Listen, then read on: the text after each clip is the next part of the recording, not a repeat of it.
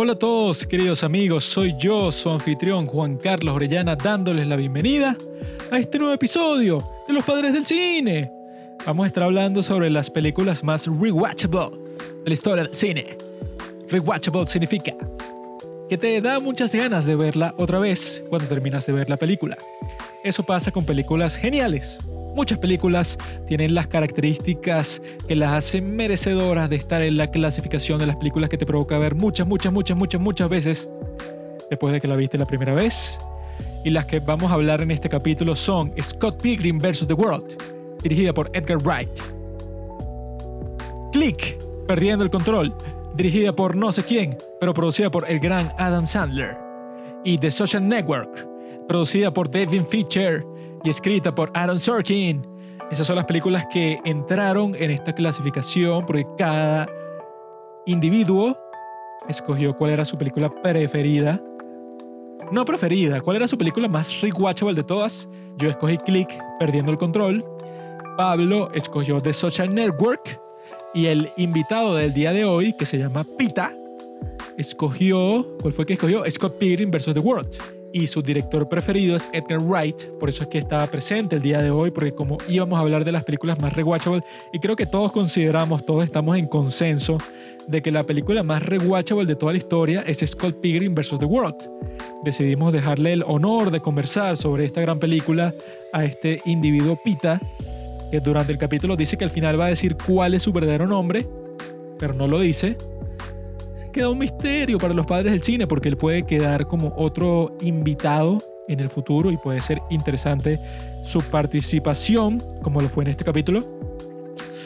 Y yo creo que fue muy interesante ver cuáles son los factores que en realidad hacen a una película rewatchable en el sentido que la hacen dinámica, la hacen que tú la quieras volver a ver una y otra vez porque tiene muchos atributos de los que hablamos durante el episodio que nos interesa ver cómo está editada cuál es la cinematografía, cómo aborda el tema de los personajes. Todas estas cuestiones son influyentes en el momento de determinar si una película vale la pena verla un montón de veces, si en verdad va a psicológicamente ser agradable para cualquiera de nosotros ver una película 100 veces. Porque eso podría ser incluso una tortura para alguien que te pongan a ver la misma película un montón de veces. Podría ser una herramienta de tortura y tú estarías como que cansado de la monotonía. Em, como hacen con las canciones en el caso de la CIA, que te las pasan mil veces el mismo día y tú quedas todo atolondrado, quedas todo perturbado de tanto escuchar lo mismo. Pero en el caso por lo menos de Scott Pilgrim, creo que Pablo y yo la hemos visto que si 30 veces, 40 veces con distintas personas. Que eso también es importante, ver películas increíbles que sean rewatchable con distintas personas porque ahora estás viendo la reacción de gente distinta, que eso también es bastante interesante. Y eso es lo que nos interesa en este capítulo, que en mi opinión fue bastante divertido ver las distintas perspectivas, ver qué es lo que hace una película distinta de otra, qué es lo que lo hace merecedora de esta clasificación que nosotros pensamos que si nosotros fuéramos cineastas ya hubiéramos hecho un montón de películas que nos dijeran que nuestra película es rewatchable y que cualquier persona, cualquier fanático la ha visto más de 10 veces, sería que si el mayor honor que existe en la historia del cine, porque significaría que tu película es algo increíble, algo especial porque en nuestra consideración muy pocas películas pueden entrar en esta categoría de las películas que uno le provoca ver muchísimas veces. Entonces, esa fue una de nuestras conclusiones. Si les interesan las grandes películas como esas que mencioné, escuchen este capítulo, diviértanse, pásenla bien, pásenla chévere, pásenla de lo mejor que puedan.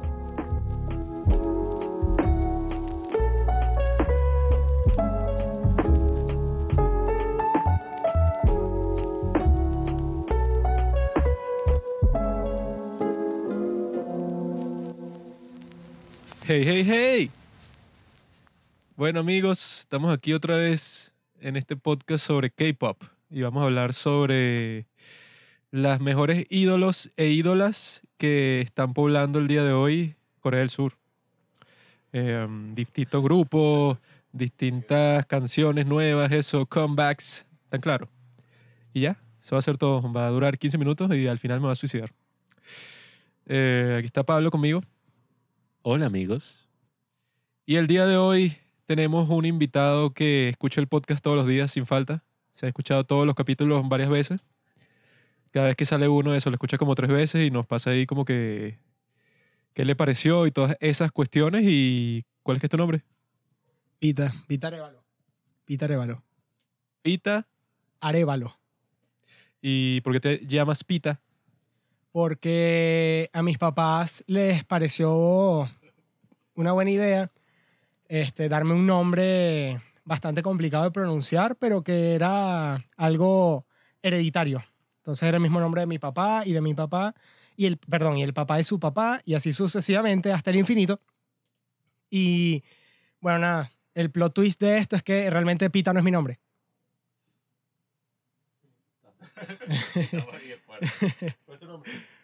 mi nombre verdadero lo voy a decir al final del podcast. ¿y qué, qué significa pita? Pita significa muchas cosas. Puede ser eh, parte de un, una expresión artística que quiero crear. Realmente Pita no es mi nombre, Pita es un, un apodo que me, que me ha ido formando, que me ha ido formando a lo largo de muchos años ocultando mi verdadero nombre, mi identidad secreta. Es más, todo lo que les conté de mí es mentira. Todo, absolutamente todo lo que les, lo que les he estado contando ahorita. Fuera. El chamo ahorita está ahí sentado, bueno, ya físicamente ni se lo imaginan, pues, o sea, cómo está vestido, cómo tiene el pelo, su color de piel, o sea, es algo que no puedo ni describir. Un extraterrestre. Ajá, ¿y por qué estás aquí?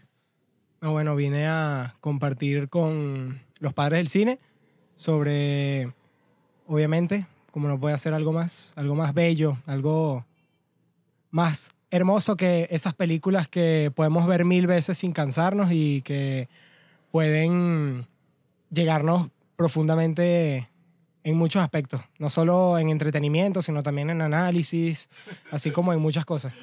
Bueno, y como ya sabes cómo es la cuestión aquí con los invitados en los padres del cine que dicen eso, las tres conciencias que querrían habitar así en estilo Being Malkovich. Tú dijiste que habías preparado algo para este momento, pero solo una, por lo tanto tendrás menos nota al final del capítulo porque son tres. Oye, bueno, improviso las otras dos. La mente que, que me gustaría habitar este, eh, por 15 minutos, ¿no? Tengo entendido. Por 15 minutos, sea cual sea el momento, sin importar el, el, el, día, la hora, uno no lo escoge, no solo escoge la persona y por eso la idea es que sea una persona, wow, increíble, para que sin importar el momento al que llegues, por casualidad sea valioso. Bueno, yo, la que tengo preparada, la persona que tengo preparada es George Méliès, porque, bueno, es uno de los, de los pioneros del cine que dieron pie a, que ese juguete, que era conocido así, que era el poder capturar imágenes, se convirtiera en algo mucho más grande. Y no es nada más por eso. O sea, yo sé que vi escuchándolo así de esta manera, es como que, ah, sí, sí, de los primeritos del, del cine, sí, qué fácil, algo muy fácil. Pero realmente también es porque él fue de las personas que, que inspiran o que me hacen pensar también que ser artista no es nada más enfocarte únicamente en el, en, ah, sí, cómo funciona una cámara, cómo se supone que se escribe una película, Ajá, pero ¿qué hay, de, ¿qué hay debajo de eso? Tienes que ser una persona más completa en otros aspectos. Y George Méliès, para el que no lo sepa, además de ser un pionero del cine, él era mago y era ilusionista. Era una persona que se dedicaba a eso desde, desde temprana edad y que había tenido, había comprado eh, un teatro, entonces hacía sus actos allí. Y por eso es interesante ver cómo ese montón de, digamos, de de experiencias y de conocimientos se van entrelazando para tú crear algo, algo más grande que tú. Porque estoy seguro que si ajá, eh, le hubieran dado el cinematógrafo otra persona que no tuviera visión, entonces se hubiera perdido y hoy no tendríamos el cine. O sea, claro, eh, poniendo el, el ejemplo de que, claro, eso, eso es una labor de muchas personas, lo que es el cine, labor de años y años de gente trabajando y contando sus historias de esa manera y siempre aportando algo más, pero creo que el aporte principal siempre vale, siempre, ¿por qué? Porque es la primera persona, el quien no tuvo referencia, quien no tuvo nada, y es interesante, pues, ver, ver eso en alguien que simplemente lo que era lo plasmó y por eso les recomiendo pues que vean las, las películas que tiene George Méliès. Son muy cortas, realmente. Creo que la más larga dura 15 minutos, que es Viaje a la Luna, eh, que es una... El viaje a la luna de George Méliès es mi preferida de todos los tiempos. Mucho más profunda que cualquier película que sale hoy en día. Te cuenta, toda la humanidad está expresada ahí. Sí, está- estamos de acuerdo aquí en Los Padres del Cine. Esa película es insuperable. Cualquier otra película es una cagada. Al lado de Viaje a la Luna, blanco y negro, con sus 15 FPS. A color, a color, pintada a mano. Ajá, esa no es a color. Todo lo que vino después es un desperdicio. A ese fue la cúspide del cine. Ya todo lo que vino a partir de ese momento fue en picada hacia abajo. Eso sí, eso ya. Es más, ¿para qué hacemos esto? Sí, ¿para qué vamos a hablar de películas? cuando- Es más, ¿sabes qué? Esto se convirtió en un podcast para hablar de Viaje a la Luna, de George Méliès. Yo la, he- la he visto como siete veces porque es tan increíble. Como todo gran cineasta, George Méliès era un mago, un ilusionista. Lo que sirve y lo que funciona y lo que llamamos el cine es nada más una ilusión de 24 cuadros por segundo, o 30, o 120, o 300. un discurso aquí, pero que sí, de 40 minutos y que, George- y que este es un episodio sobre George Méliès. ¿Quién era? Sus hijos, su legado. George Méliès nació el 31 de octubre de 1839. Su padre era Michael Méliès, allá en la granja, en los partisanos pues, franceses durante la Primera Guerra Mundial. Él logró eh, crear la bayoneta. Yo lo conocí, el dicho no es un bueno para nada y que el cine, una ilusión, me debe todavía cinco florines. Sí, sí. Este, es más, vamos a cambiar a la persona. No, no. Este, pienso que. No, no, no, dice. Llevo uno. Sí. No, bueno, pero para, para terminar, para terminar, este, realmente, ajá, tal vez él no será así, wow, sus películas maravillosas, pero sí fueron un gran paso, o sea, el primer paso. ¿Qué falta para dar, para llegar lejos? Dar el primer paso y bueno, poco a poco. Como dice la gente a veces, eh, lo más difícil es empezar. Y él empezó y por eso, bueno, se le recuerda hoy. Y bueno, por eso desearía estar en su mente 15 minutos en cualquier época de su vida. Tal vez era un niño, tal vez algo que siendo niño lo inspiró a, a ser mago y eso dio pie a convertirse en esta persona. Y incluso después, a los años, cuando este, por falta de dinero se retiró y tuvo que trabajar en una juguetería, pienso que hasta eso puede ser valioso, ver qué pasaba por la mente de una persona así que había hecho cosas, pero que, bueno, se quedó en una juguetería. Bueno, les recomiendo la película La invención de Hugo Cabret, de Martin Scorsese, bastante, habla bastante de, de George Méliès. Y bueno, ¿Te acuerdas por qué terminó trabajando en una juguetería?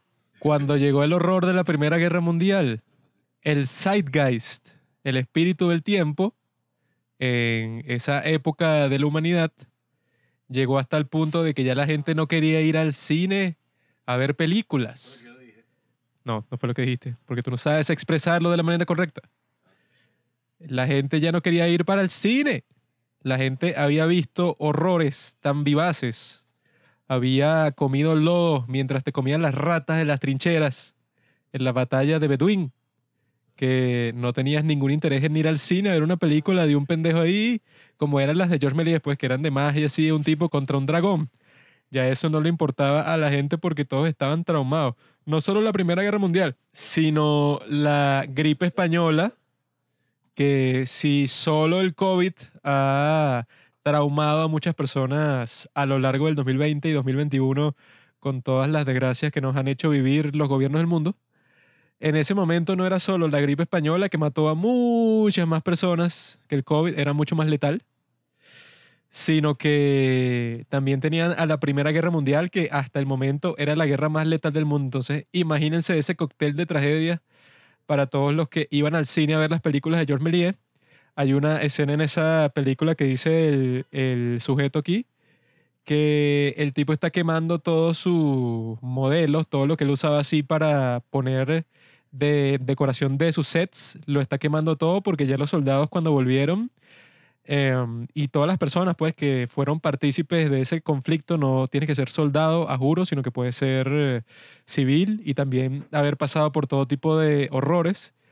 Por un periodo de tiempo, bueno, la, la gente ya no tenía sensibilidad artística y ahí es que su carrera se fue a la triple mierda.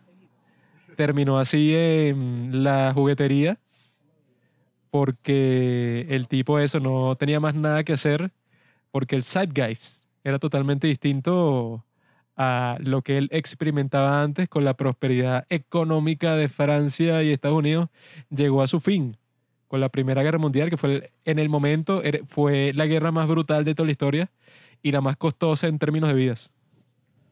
Lo de que íbamos a hacer un episodio sobre la vida de George Méliès era un chiste, Juanqui. No estoy hablando de la vida de George Méliès, pedazo de tonto. Estoy hablando del cambio del Zeitgeist y porque ese gran cineasta, como dijo el compañero aquí, fue deshonrado no por ninguna característica personal suya, sino porque tuvo la mala suerte de que cuando estaba haciendo sus películas, que como dice él, pues quedaron así en la memoria así de la historia del cine, que todos dicen, no, George Méliès es el tipo más grande de toda la historia. Bueno, se jodió porque tuvo la mala suerte de que le cayeron las tragedias más grandes del mundo, tragedias globales, y él eso no tuvo como que ninguna influencia para que sucediera, pero sin embargo tuvo eso, la desgracia de que se le destruyó la vida de, de esa forma. Entonces, ¿cuáles son tus otros dos individuos? Creo que, bueno, si tuviera que entrar a la mente de otras dos personas por 15 minutos. Nada, sí, es un personaje bíblico. Creo que es José. No sé si lo conoces. ¿Ah? José. El. no, vale. Otro José. El, el príncipe de Egipto. Bueno, porque él fue una persona que pasó por varias cosas. La verdad, creo que es la historia, yo diría, que es la historia mejor contada de la Biblia. O sea, yo pienso eso porque el chico, bueno, desde pequeños demostró tener un don como para interpretar sueños y eso, que eso es como uno de los grandes misterios, ¿ah? ¿Por qué soñamos? ¿Por qué tenemos todo eso? Entonces creo que sería interesante ver, ajá, alguna vez, yo no soy el único que ha tenido como pesadillas raras, he tenido bastantes sueños, bastante locos, la verdad, cosas que a veces ni me creo. Pero es interesante pues ver eso, ese tipo de dones y que además a ese chico de la, de la Biblia le, o sea, le pasaron un montón de cosas malas, pero al mismo tiempo también le pasaron un montón de cosas buenas. O sea, eh, cada vez que le pasaba un golpe, bueno, también se levantaba. Entonces era como que esa típica historia, ajá, uno podría decir, ah, típica historia del cine. Pero, ah, ya. Ese fue el tipo que sus hermanos vendieron como esclavo, ¿no? Exactamente él. O sea, sus hermanos lo vendieron como esclavo, entonces uno diría, berro, qué, qué, qué horrible, o sea, qué situaciones tan feas, y es verdad, es una Estoy situación... pensando hacerlo eso, Juanqui. Siempre lo pienso.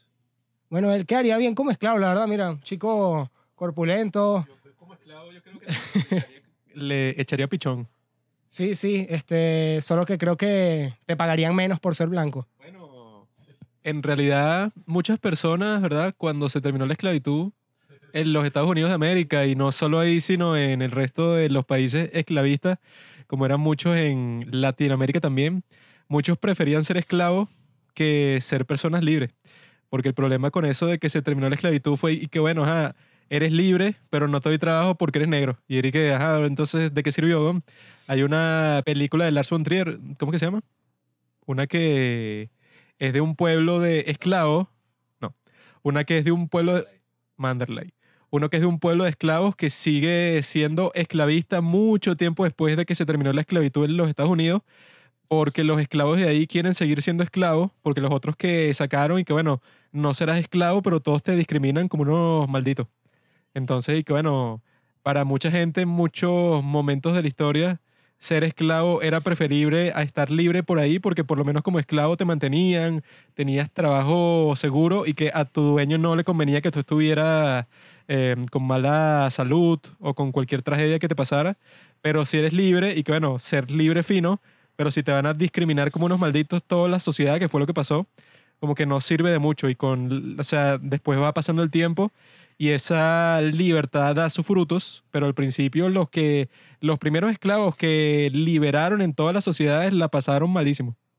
No los liberaron, No los liberaron. La libertad, la libertad plena, es que te respeten como negro. Yo he sufrido discriminación por mi color de piel todo el tiempo. Y eso es la libertad. Bueno, continuando un poco, este, bueno, sí, lo vendieron como esclavo a José y llegó a Egipto. Y rapidísimo, él fue que sí, el esclavo favorito porque, o sea, fue una persona que demostraba pues hacer las cosas bien. Y bueno, eso obviamente a quien no le agrada tener a un a alguien que básicamente bueno, bonito y barato. O sea, lo veían, le veían sus facultades y decían, berro, no, sí, este lo hace bien. Y bueno, siento que después adelante, para el que no lo sepa, pueden ver la película El, El Príncipe de Egipto de DreamWorks. Es buenísima, es una increíble película este, de animación, brutal, muy brutal. Y en esa película también te hablan de eso, pues de cómo él llegó, como lo dice el título, a ser el príncipe de Egipto. O sea, imagínense, llegar desde ser un esclavo hasta convertirte en, en el mayor, eh, en una, en una gran persona con poder. Fue también que era la persona más apta para, para eh, liberar a esas personas de, de cualquier tipo de hambruna que, que pudiese llegar a ese, ¿A ti te gustaría ser como José? Eh, en la cuestión del, del perdón, sí, porque aquí viene algo interesante. Eh, con los años, sus hermanos que lo vendieron como esclavo fueron a verlo a pedir comida a- allá con el, con el príncipe. Eh, los hermanos con los años, ya habían pasado demasiados años, él trabajó como esclavo, destacó ahí.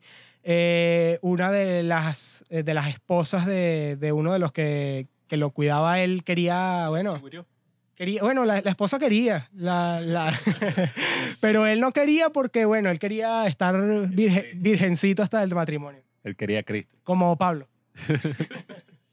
¡Qué marica! Eh, tú, tú, por supuesto. El próximo tuyo puede ser el apóstol San Pablo, debido a que ese se convirtió en el primer, eh, eh, ¿cómo se dice? El tipo que primero esparció el cristianismo por todo el mundo y ese tuvo una visión en donde Cristo le habló personalmente. Imagina que Jesucristo te habla personalmente, seguro te dice una, sab- una sabiduría increíble que nunca te hubieras imaginado en toda tu vida. Cristo me habla personalmente todos los días. Yo siempre le hablo y nunca responde. ¿no? A mí también me habla personalmente todos los días, así que no sé, yo creo que tú le caes mal o no sé, no sé por qué no es lo normal en tu vida. Ser cristiano es que Cristo te hable todos los días, ¿no? Creo que Juanqui es el único porque es ateo, pues, y malo. Yo no soy ateo, yo soy satánico. Yo creo en todo lo que pasó, pero le voy al otro bando, ¿comprende? Al mal, supuestamente, entre comillas, al mal. Ay, ay, Satán. Satán es todo lo contrario al mal. Él quería el bien. Solo que, como dice el emperador Palpatine en el episodio 3 de Star Wars, el bien es un punto de vista, Anakin. Pero bueno, ya conocen a Pita. eh, un hombre sabio que Robinson, eh, el otro padre, ex padre del cine, eh, que nosotros conocemos a Pita desde hace años, estuvimos en un taller de actuación juntos. Sí, le importa el contexto. Y bueno, eh, Pita resulta que su director favorito es Edgar Wright, ¿verdad? Así es. Y nosotros siempre dijimos y que bueno, cuando nos toque hablar de Scott Pilgrim o de Edgar Wright, que quizás saquemos un episodio con su nueva película, decidimos escoger a Pita porque Scott Pilgrim, eh, que ya entraremos de lleno, es una película que yo le hice un video de Instagram, eh, es una película que está en nuestro imaginario colectivo desde hace mucho tiempo. Así que bueno, ya hablaremos en profundidad. Y bueno, ya conocieron, yo creo que cuando una persona dice en dónde quisiera estar, tú sabes todo sobre esa persona. Eh, yo quería estar en Leonardo da Vinci, Platón y Tarkovsky. Dentro de. Ah, estar dentro. Estar, eh, te refieres a estar con, no en, con. Estar dentro de. Penetrarlo. El punto de la cuestión sería ser. Eso de estar dentro suena medio sospechoso. Nunca conoces a otra persona hasta que lo hayas penetrado espiritualmente, claro. Pasando de este individuo que, bueno, tiene unas tendencias medio rarosas ahí. El episodio de hoy, ya que conocieron al individuo que nos va a acompañar a los padres del cine, que ahora somos dos, no, no somos tres, se trata sobre las películas rewatchable, que en español eso se traduce a reveíbles, las puedes ver varias veces sin aburrirte. Y la idea, como ustedes saben, es que cada uno escoge su película más rewatchable de todos los tiempos, pero como este tema es tan grande, tan extenso, entonces, bueno, Eh, esta puede ser la primera parte de, la- de las películas rewatchable, porque hay tantas películas rewatchable así que te provocan verlas 10 veces, que eso es lo que yo no entiendo, que hay veces que, por ejemplo, mis padres, cuando les pones una película que ya han visto, entre comillas, dicen y que, ay, ¿para qué la vamos a ver?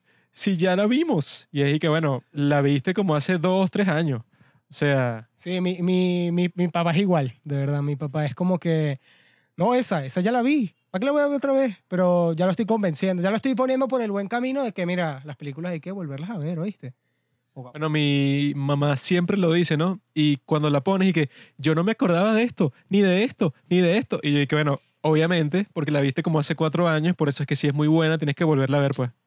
A mí me gustaría citar una frase de Stanley Kubrick que guardé en mi teléfono hace mucho tiempo y creo que es la ocasión perfecta para decirle. La idea de que una película debería ser vista solo una vez es una extensión de nuestra concepción tradicional del cine como entretenimiento y no como arte. Muy profundo, mi amigo. O sea, eso para mí como que resume todo súper claro, porque yo creo que cuando alguien dice eso es porque, que, bueno, sí, ya lo vi, ¿para qué lo voy a volver a ver? O sea, ¿para qué voy a volver a perder el tiempo? Y es como que ya va. Si tantas personas se esforzaron por tantos años o por tanto tiempo para sacar una película, para sacar una obra de arte, es para que tú constantemente la estés revisitando y bueno, como digo en mi video ensayo, las distintas perspectivas que vas teniendo en tu propia vida las vayas viendo en la película y vuelvas a verla después de unos años. O sea, es como un libro, pues. O sea, muchas veces el libro te lee a ti. Es como si tú estuvieras ahí volviendo una y otra y otra vez a la película para conseguir algo. No, que realmente estoy bastante de acuerdo con eso. Yo diría que lo que pasa con estas películas es que si las ves una sola vez, ajá, las viste, pero realmente no las viste. Hay películas que vale la pena. Solo las miraste. Bueno, total que ya, ya. y que. Ah, El español es un idioma que te ayuda a expresar todos los pensamientos, no importa qué profundos sean. No es como el inglés, que el inglés es como un chiste así, no, lo puede aprender cualquiera porque no es un idioma profundo. es un idioma para flojos. Mira, todo lo quieren resumir. Te pones el apóstrofe y ya ahí resumes que todo lo que vas a decir. El I love you, eso, ay, ¿dónde, te, dónde el te quiero, el te amo? Tú no le puedes decir a un pana tuyo, epa, bro, te amo. No, tú le dices te quiero y hasta ahí, pues. No le puedes decir. El verdadero inglés es el inglés de Shakespeare, el inglés antiguo ya es inglés a muerto. Y por eso es que en este podcast, o sea, nosotros podríamos hacerlo en inglés fácilmente. Todos somos bilingües así, pero nativos casi. Yo pasé gran parte de mi vida en Nueva Zelanda y de ahí es que aprendí todo el inglés que es el día de hoy. Quiero hacer una aclaratoria también sobre el concepto de rewatchable, porque ajá, hay películas que tú ves una vez y no entiendes nada. O sea, hay películas que tú ves una vez y dices como que, bueno, la tengo que volver a ver mínimo dos veces más porque no entiendo qué carajo acabo de ver. Pero en este concepto, en este capítulo, eh, estas son películas que incluso, obviamente, tú entendiste todo la primera vez, tú la vuelves a ver, pero creo que no es solamente como en el caso de, por ejemplo, Synecdoche New York o películas así con significados muy ocultos, que tú la vuelves a ver porque estás indagando constantemente, buscando un secreto, una información que te ayude a entender la película. No es tanto por eso, sino es más bien porque son películas que básicamente tienen un estilo, no sé ni siquiera si decirlo tan ligero o tan cool, o simplemente te provoca verla muchísimas veces y por eso la puedes ver que si 30 veces y nunca te cansas. O sea, películas que tengan un ritmo así súper dinámico, películas súper icónicas. Pablo siempre se apura. No es de hacer ninguna aclaratoria ni nada, sino es que, bueno, primero te tienes que preguntar qué es lo que hace cualquier película que sea rewatchable. ¿Qué es lo que hace una película que la quieres ver un montón de veces? Bueno, son un montón de factores distintos, pero se puede determinar eso fácilmente si ves qué es lo que tienen en común todas ellas, ¿no? Y el día de hoy vamos a hablar de tres películas porque somos tres personas y cada uno escogió una, pero existen muchísimas más. O sea, yo le puedo hablar, no sé, de 20 películas que he visto por lo menos más de 5 veces, por lo menos. Y otras que he visto más, no sé, que sí, de 15 veces. Entonces, si vas contando todo eso, puedes ver qué es lo que todas tienen en común. Por ejemplo, las del día de hoy son Scott Pilgrim vs. The World, que es la que eligió el invitado Pita. Pablo escogió The Social Network, la de David Fincher. Y yo escogí Click, Perdiendo el Control, que bueno, que la dirige un tipo ahí, pero la protagoniza y la produce Adam Sandler, que es uno de los mejores actores de toda la historia.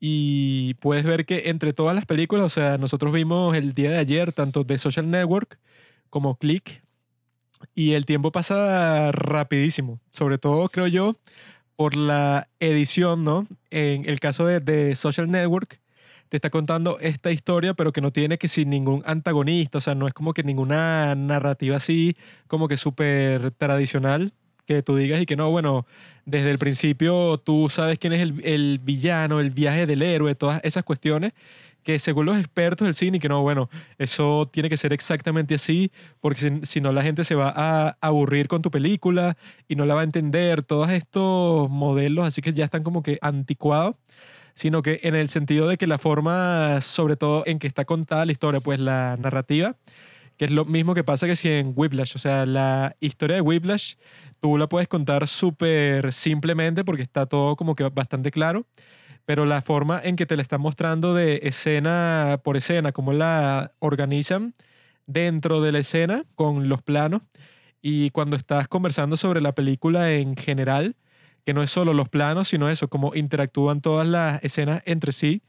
Tienes que estar claro que tanto el director como el editor, toda la gente que colabora para este proceso, tiene que estar como que en la misma onda para que la dinámica de la película sea como que súper fluida y cuando llegue el tiempo de que la vuelvas a ver y que la quieras volver a ver, que yo creo que el ejemplo más extremo de eso es Scott Pilgrim, porque esa, bueno, o sea, no tiene pausa nunca, siempre está conectando todas las escenas de forma bastante creativa.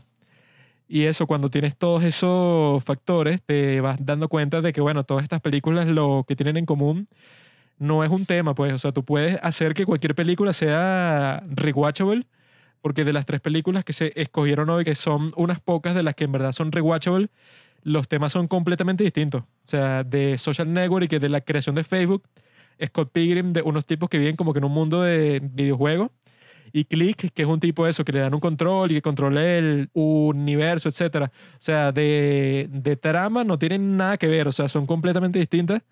Sin embargo, puedes ver que entre las tres películas hay un montón de factores que se acoplan, pues, o sea, que son parecidos. En el caso de, The Social Network, tienes al tipo este, Aaron Sorkin, bueno, que dicen que el tipo para hacer cualquier guion siempre lo hace súper rápido, que no hablan estos personajes como hablarían las personas en la vida real, sino que los tipos, bueno, todos son súper witty, todos tienen el ingenio más grande del mundo y todos, bueno, tienen como que la respuesta perfecta para cualquier pregunta. Y de ahí es que puedes ver ese factor que para, para que sea también súper rewatchable, yo creo que no tiene que ser realista. Porque cuando las películas son muy realistas, así que, y que no, bueno, todo tiene que ser súper seco, o sea, no, no puedes tener efectos especiales ni como que transiciones así súper creativas cuando son películas que sí, como la de los hermanos, ¿cómo se llaman los de Francia? Los, los hermanos Dardín, pues, o sea, que son películas que están editadas para que parezca que todo es como que la realidad así, pero 100%. O sea, no tienen ningún efecto, casi que no tienen música ni nada. Todo te lo quieren poner 100% directo. Pero en el caso de las películas como de las que vamos a conversar hoy, que son 100% así em, fantasiosas, pues como por decir que en el caso de The Social Network nadie se comporta así, pues. Nadie habla así comportamente witty como el personaje de Mark Zuckerberg, que es como Ben Shapiro, que es un tipo así que tiene respuesta para todo, habla súper rápido y tal, y todos los personajes como que interactúan de una forma como que muy hollywoodense, pues. Eh, Click, bueno, obviamente que no está muy apegada a la realidad, porque bueno, el tipo tiene un control que controla a todo el mundo.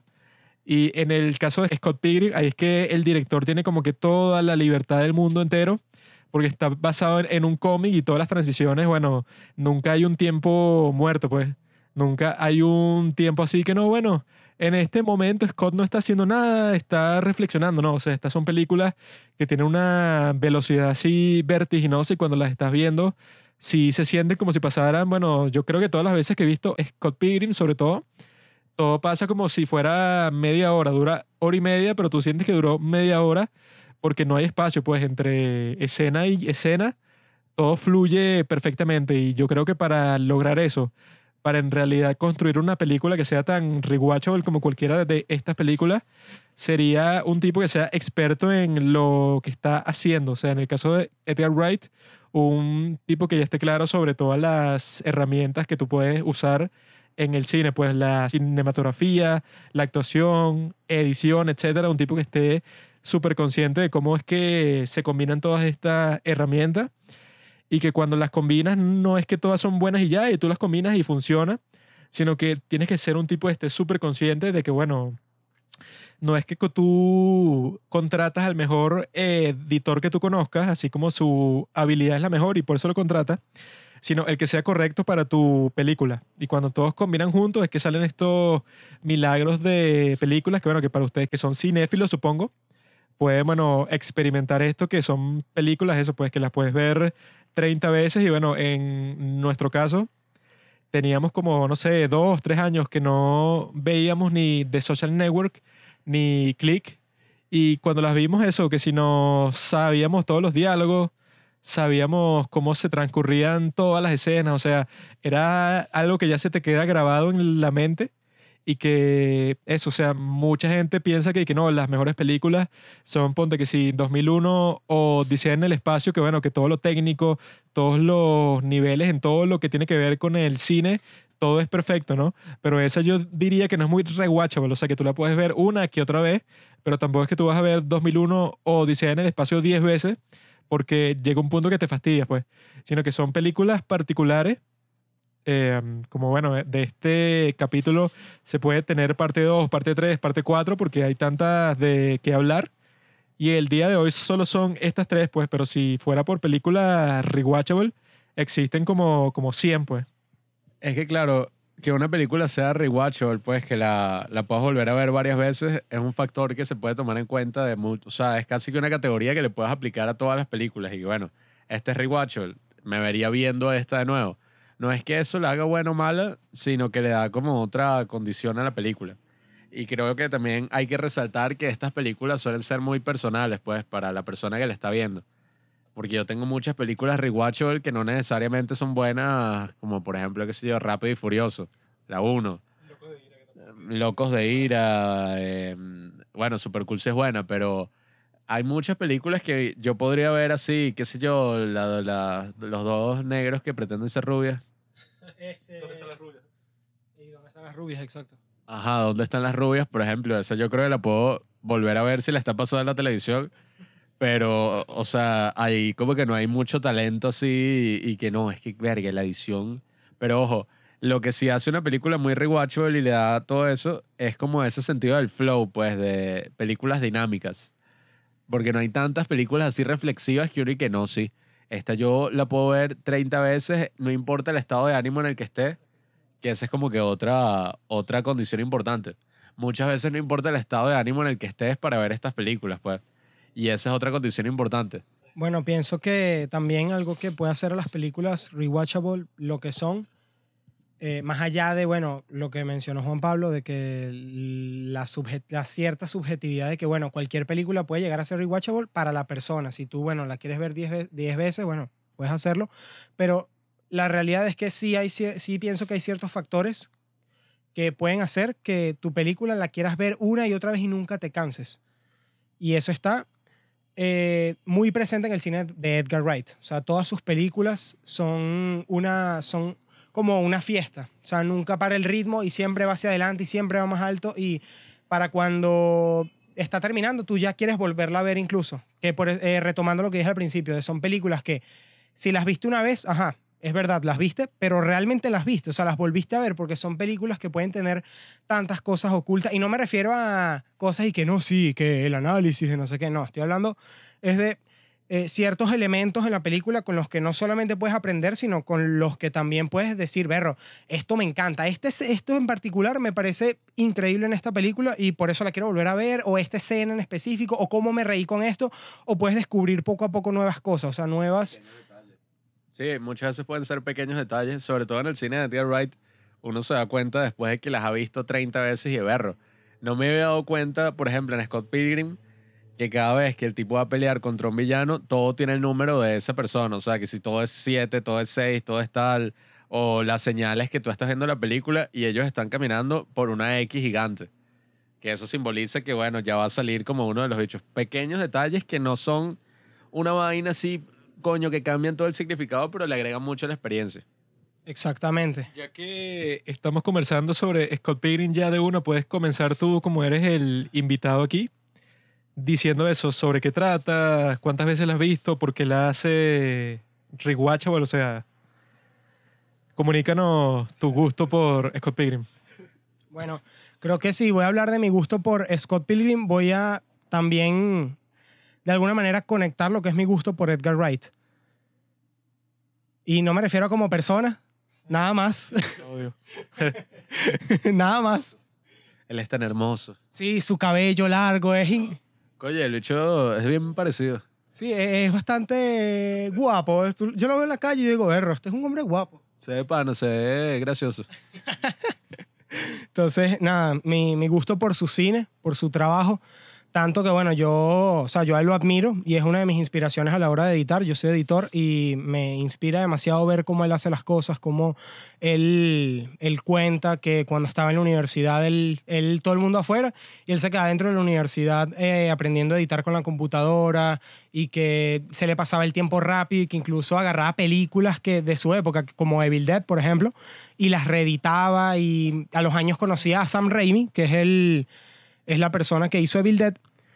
Es el director de Evil Dead y director también de la, de la primera trilogía de Spider-Man y, un montón de películas increíbles, tanto como productor, pues obviamente él, él conocía a esa persona y le contaba estas historias y de ahí más, más que todo uno puede sacar eh, de dónde viene toda esta práctica, dónde viene todo este talento de aprender o sentir cierto amor por el montaje, o sea, por el montaje cinematográfico, que, ajá, todos sabemos, bueno, tú puedes conectar dos escenas, tú puedes estar, tú para contar una historia o de lo que muchas veces depende del cine es de cómo conectas tú las escenas, porque tú grabas un montón, pero pienso que un valor del cine que tiene increíble es el montaje. O sea, tú puedes darle un significado a una historia totalmente diferente cambiando en el orden en el que aparecen las escenas. Entonces, eh, como dice Pablo, el efecto Kuleshov, que es básicamente el poder que puede tener el montaje psicológicamente en la persona que lo está viendo. Porque, por ejemplo, nosotros tenemos tres escenas. Les voy a poner el ejemplo aquí rapidito. Entonces, es un hombre que está mirando hacia la cámara. Entonces, después cortas y viene una escena de una sopa y cortas otra vez y pones al hombre sonriendo. ¿Qué sucede? Ahí, ¿qué, qué, ¿cuál es el efecto que puede tener esta escena? Tú piensas, ah, la persona está, eh, está sonriendo porque tiene hambre y se va a comer la sopa y puedes pensar muchas cosas, pero lo principal está ahí. Entonces, ahora, ¿qué pasa si tú pones al- la misma escena, pero le cambias una sola cosa y le cambias la, el corte del medio? Pones al hombre viendo la cámara pones eh, cortes. Ahora pones una mujer en traje de baño, Está fino. sabroso, como diría Pablo. Sí, bueno, eh, en el caso de Hichu era burda gracioso porque de hecho decir que un viejo pervertido.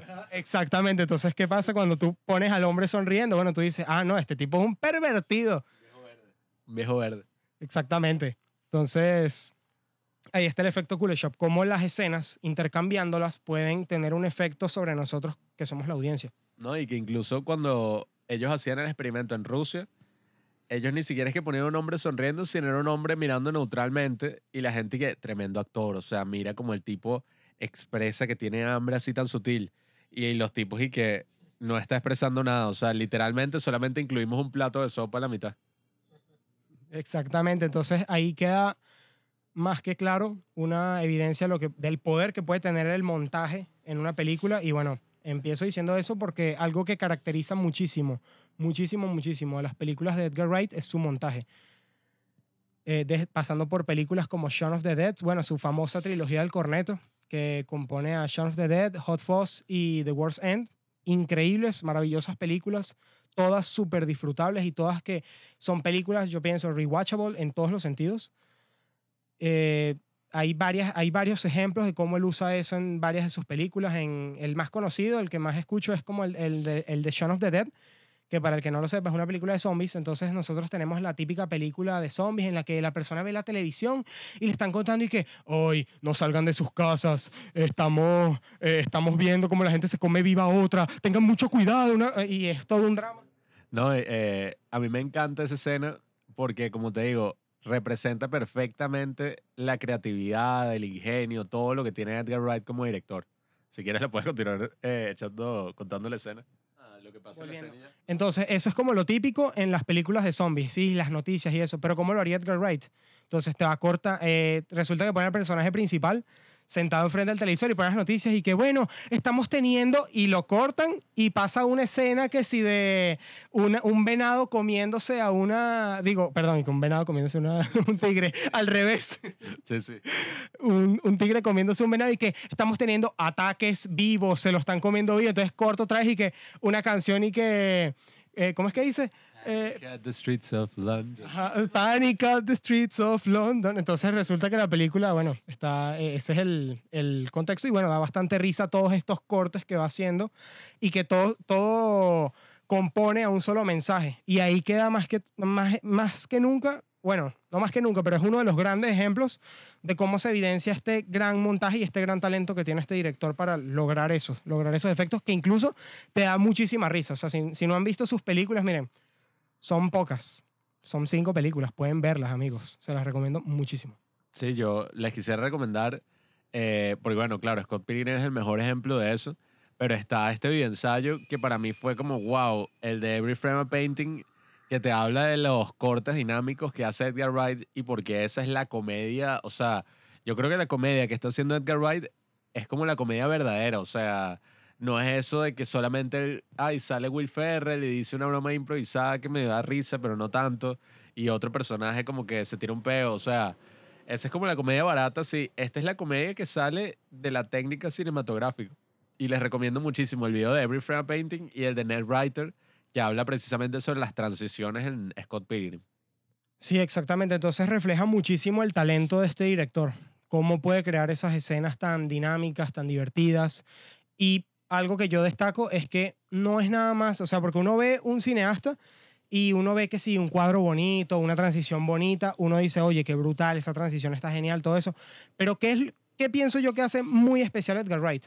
No es nada más que, ah, que las transiciones son brutales que él se lanza, sí. Eh, yo pienso que él es un, él es alguien que ha inspirado muchísimas películas actuales con sus transiciones. Ahorita uno ve una película, o sea, uno puede ver esas películas, Shaun of the Dead, Hot Fuzz y The World's End, y uno ve cómo esas películas son muy parecidas a muchas actuales. O sea, que tienen el nombre de los personajes eh, escritos en la pantalla cuando los están presentando, los cortes cuando la persona pasa por delante de la cámara, un montón de cosas que uno dice, berro, esto también lo están implementando ahorita y es por eso, es porque es una persona que ha inspirado mucho a ese tipo de escenas dinámicas. Pero, ¿qué pienso? Más allá de todo eso, pienso que lo que hace especial no solo, eh, o sea, obviamente es divertido ver estas transiciones, eh, dígame Scott Pilgrim, es que sí, increíble y vuelve la película súper dinámica y como dijo Juanqui, eh, que va pasando de una escena a otra y que ni sientes la película de lo rápido que va, pero de lo divertido también que se vuelve, que es que tiene un propósito. O sea, todas esas transiciones tienen un propósito dentro de la historia y eso está, eso está justificado tanto en Scott Pilgrim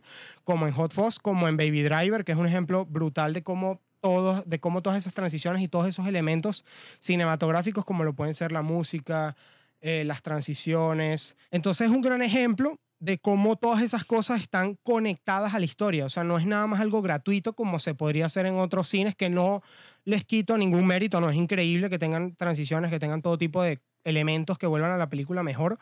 Pero siento que si tú puedes conectar todo lo que es la producción con la narrativa de la historia y que eso se vuelva parte y que te, y que te siga contando cosas de la película, se vuelva parte de ella totalmente, pues eso obviamente es un mérito muchísimo más grande que el simplemente ponerlo por un tema de estética, que lo vuelve, sí, es bonito, pero nada como conectarlo directamente a la narrativa de la película, que es lo que hace Edgar Wright. Para los que no conocen Scott Pilgrim como tal, que lamentablemente hay muchas personas que no han pasado por la alegría de ver esta película unas 15 veces, puedes explicarle cuál es como que la historia, qué es lo, qué es lo que pasa de una forma breve y eso pues, o sea, como que contar las cosas más específicas, que es lo que hace la película especial.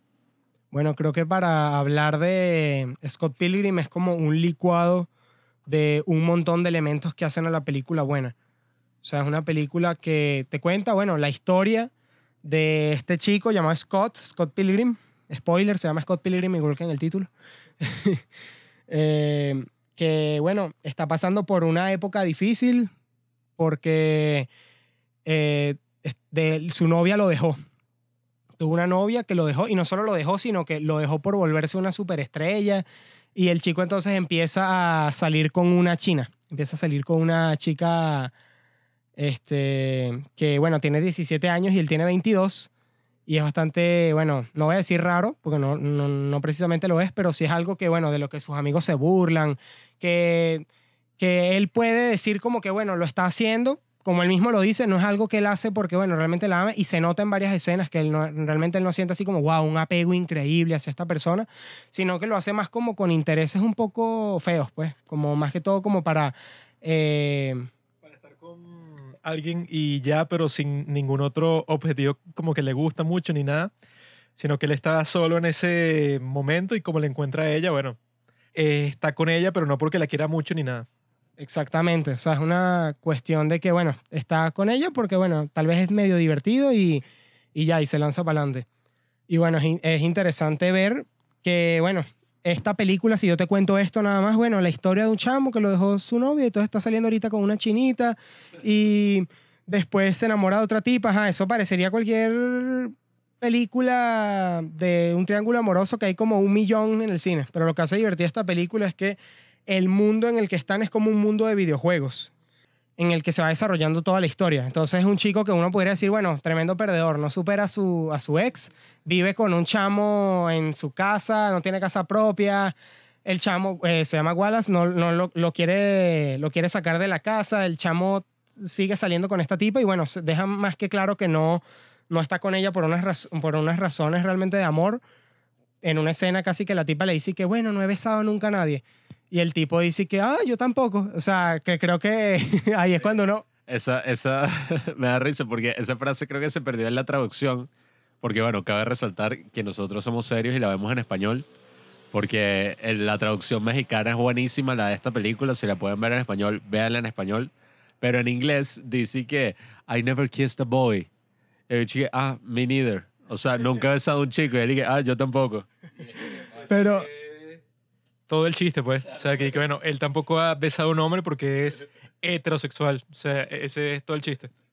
claro, pero igual se ve divertido y que, bueno, que uno también diría como que, bueno, uno aprovecharía y que, bueno, acércate y tal. Que eso pasaría en cualquier película romántica. Y que, ay, jamás he besado a nadie. Y ahí que, bueno, llegó tu hora. Llegó, Y que tacata. llegó tu momento.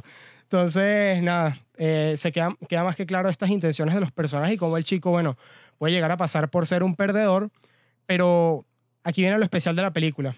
Por más que tenga esta historia que pudiese parecer algo clichada incluso, pero la película tiene una producción maravillosa. ¿Y qué- a qué me refiero con producción? Que a cómo está hecha, cómo te van contando la historia, cómo va saltando escenas.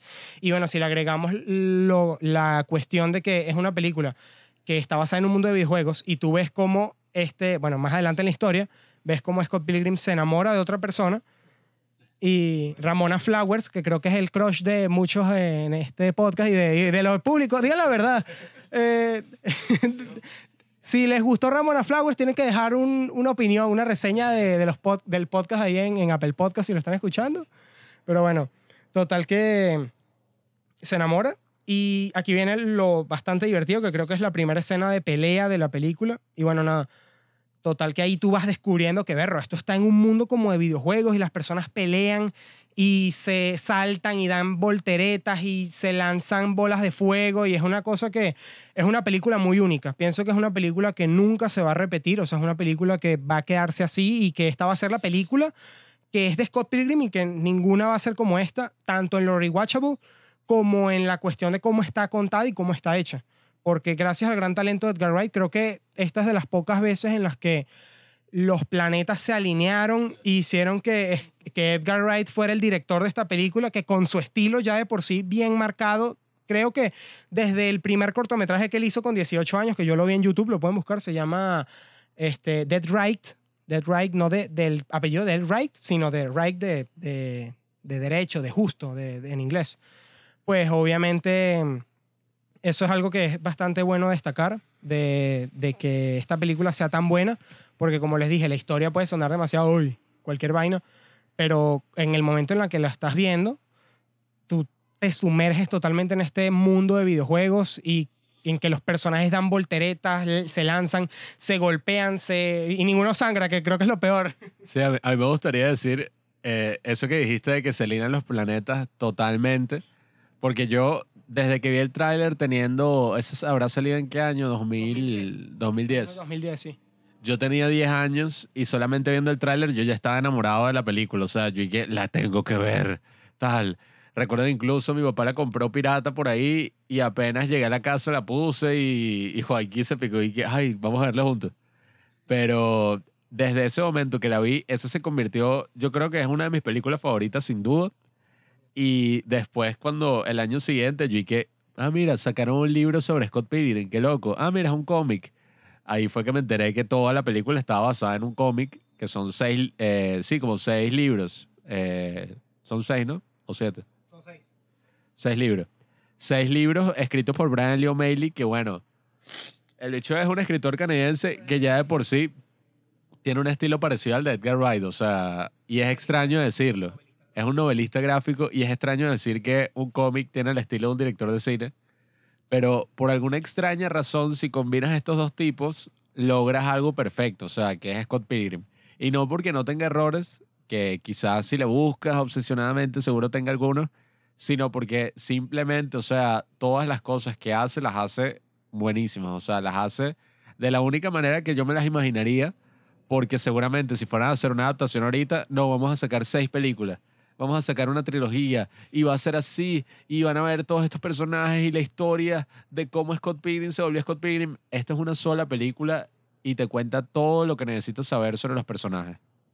Sí, entonces eh, también que la película salió, cuando salió, eh, no se habían publicado los dos últimos tomos del- de, los- de la novela gráfica de Scott Pilgrim.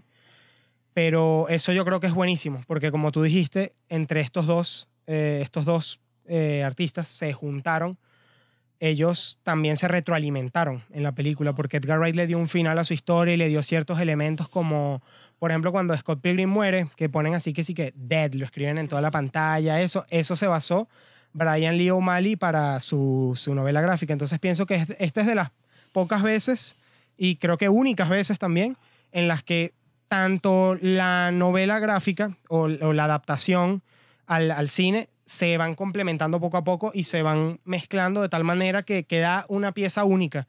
Algo que si tú ves, eh, que por lo menos yo tengo un primo este, que se compró los, los, todos los libros de, de Scott Pilgrim y tuvo la oportunidad también de ir al cine a verla ahorita que se reestrenó, porque se reestrenó Dolby. En Dolby. exactamente en Dolby Digital en los cines allá de Estados Unidos, él vive en Estados Unidos. Saludos, Arián, si estás escuchando esto.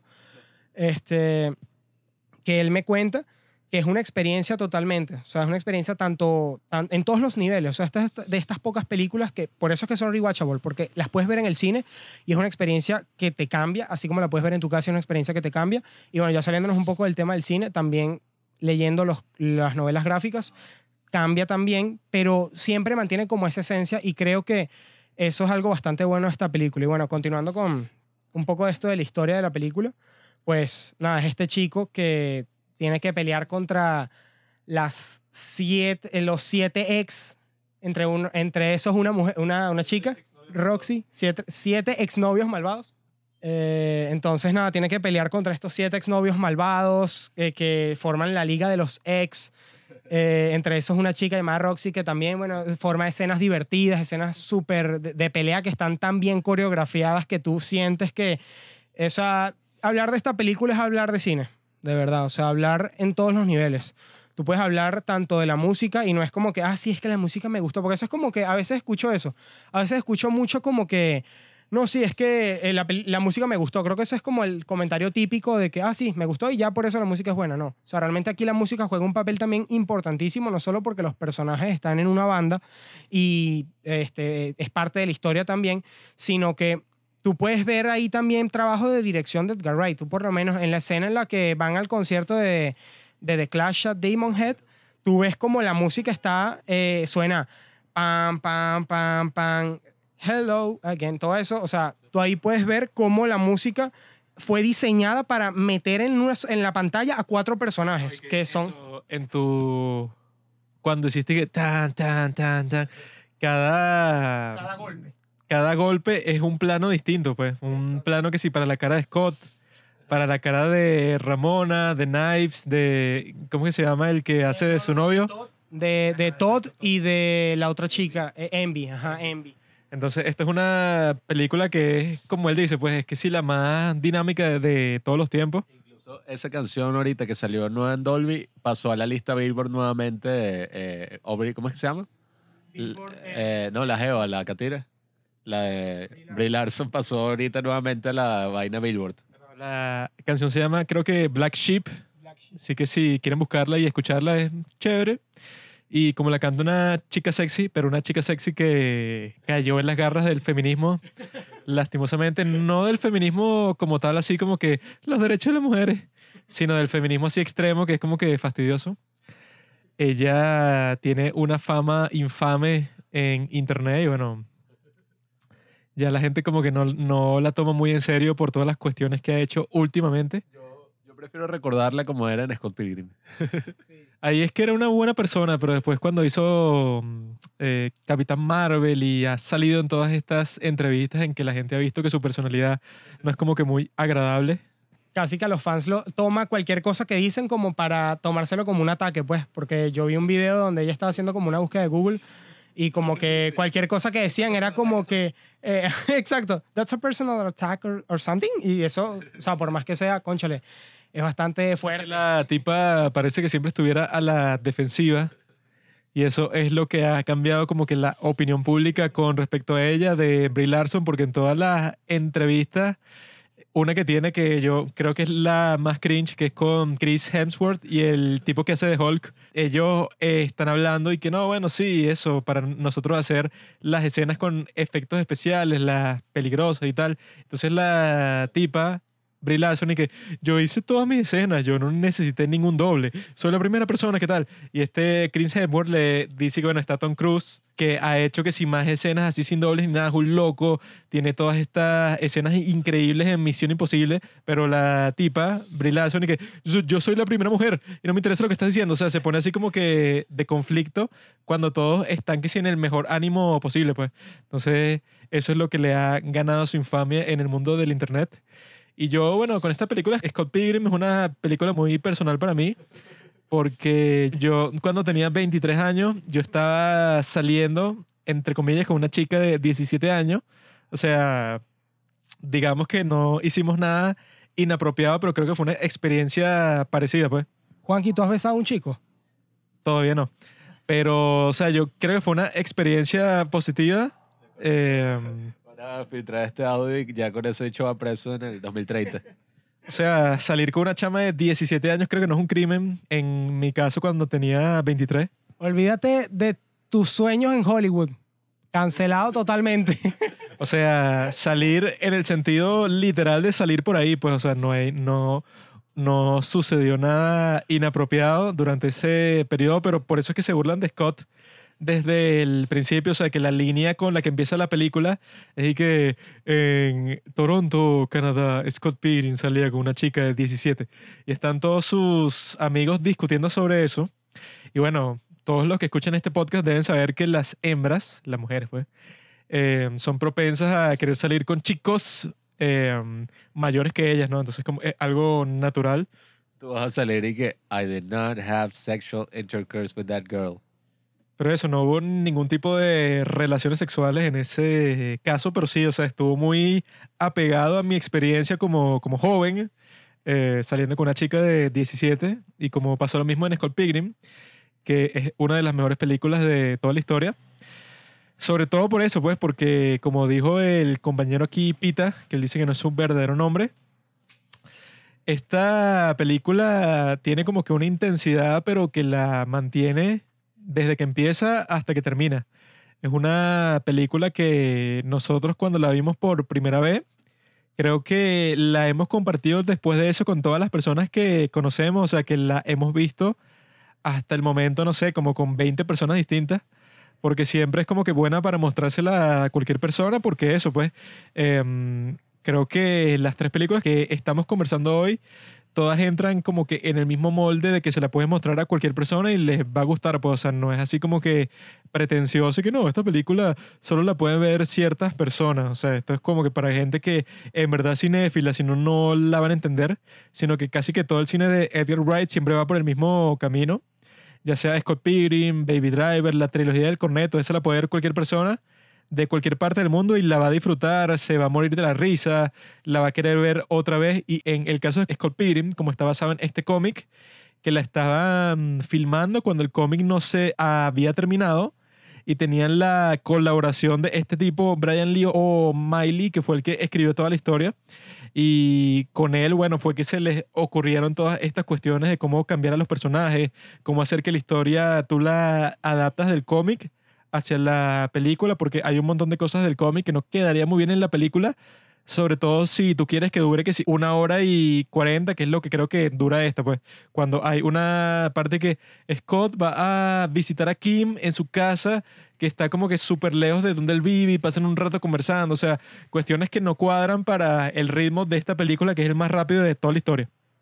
No, bueno, y también ahí estaríamos tocando como el tema de, de, lo, que, de lo que significa adaptar una obra. Porque mucha gente en internet tiene como la idea de que no, es que tienen que copiar al pie de la letra hasta el punto y la coma de la página 565 del libro para que así la adaptación sea perfecta. Y realmente no, o sea, una adaptación no es que sea totalmente igual a la obra original, sino que sepa captar qué es lo que significa, cuál es la esencia del mundo, en este caso, el mundo de Scott Pilgrim.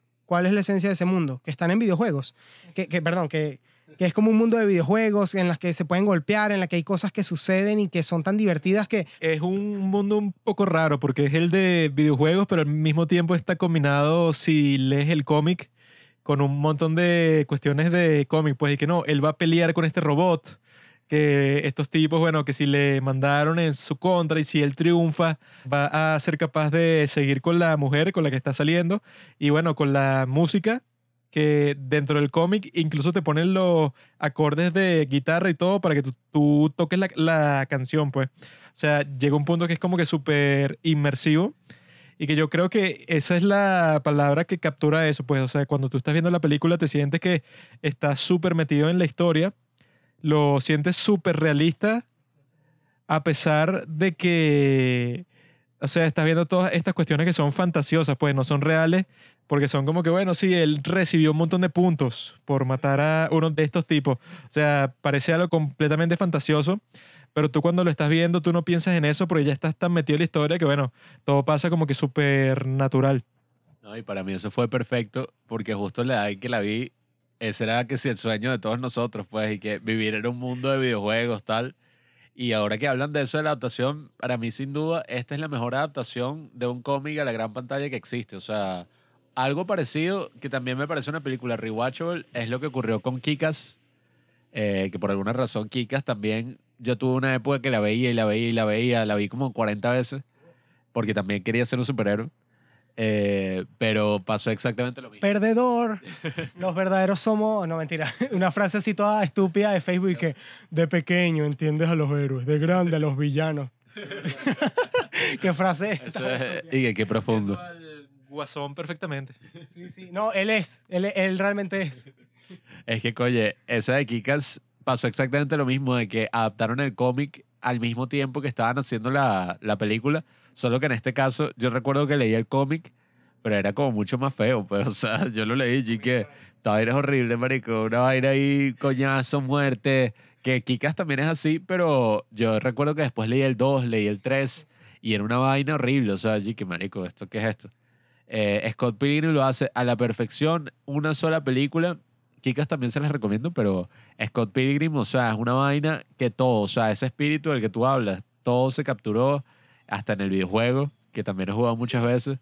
Eh, tiene un buen soundtrack así hecho en 8 bits. Sí, es buenísimo. O sea, eh, de verdad las estrellas, los planetas, todo en esta vida se alineó para que esa película, esa novela gráfica y ese videojuego fueran totalmente disfrutables, eh, eh, rejugables.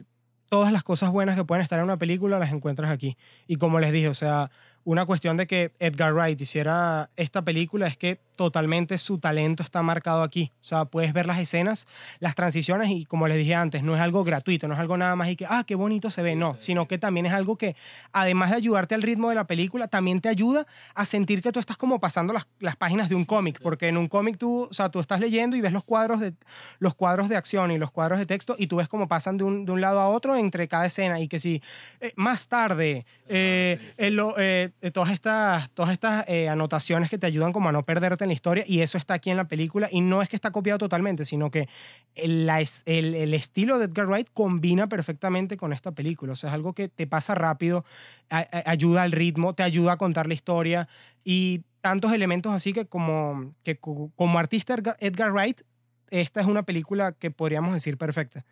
Porque, como les dije antes, que si los, a- eh, la música que está hecha para esta película está totalmente planeada. O sea, yo no creo que haya sido una casualidad que los cuatro golpes de la canción de Black Sheep sean los cuatro golpes en los que puedes meter en la pantalla a cuatro personajes que son los que están a punto de pelear. O sea, eso es algo que es que no puede ser casualidad. Es algo que demuestra el talento de este director y demuestra que, como les dije antes, con, cuando dije que si mi personaje en el que me gustaría estar por 15 minutos, que es yo, George Melia, pues obviamente es una, es, te muestra que ser cineasta o ser director o, que- o querer serlo no es nada más enfocarte y que no, es que es esto y ya no, es que tú puedes ser también, como sabemos Edgar Wright también es un geek, también es un melómano y debes saber mucho de esta cuestión de la teoría musical, bueno, que queda muchísimo más plasmado en Baby Driver, que, o sea, y tú ves totalmente cómo está marcado los puntos de la canción y cómo eso te ayuda a ser un mejor artista y, a- y ser un mejor artista te ayuda a, ser, a, se- a hacer un mejor arte, una mejor película y todo eso, pues cómo va embonando perfectamente para que este director sea grandioso.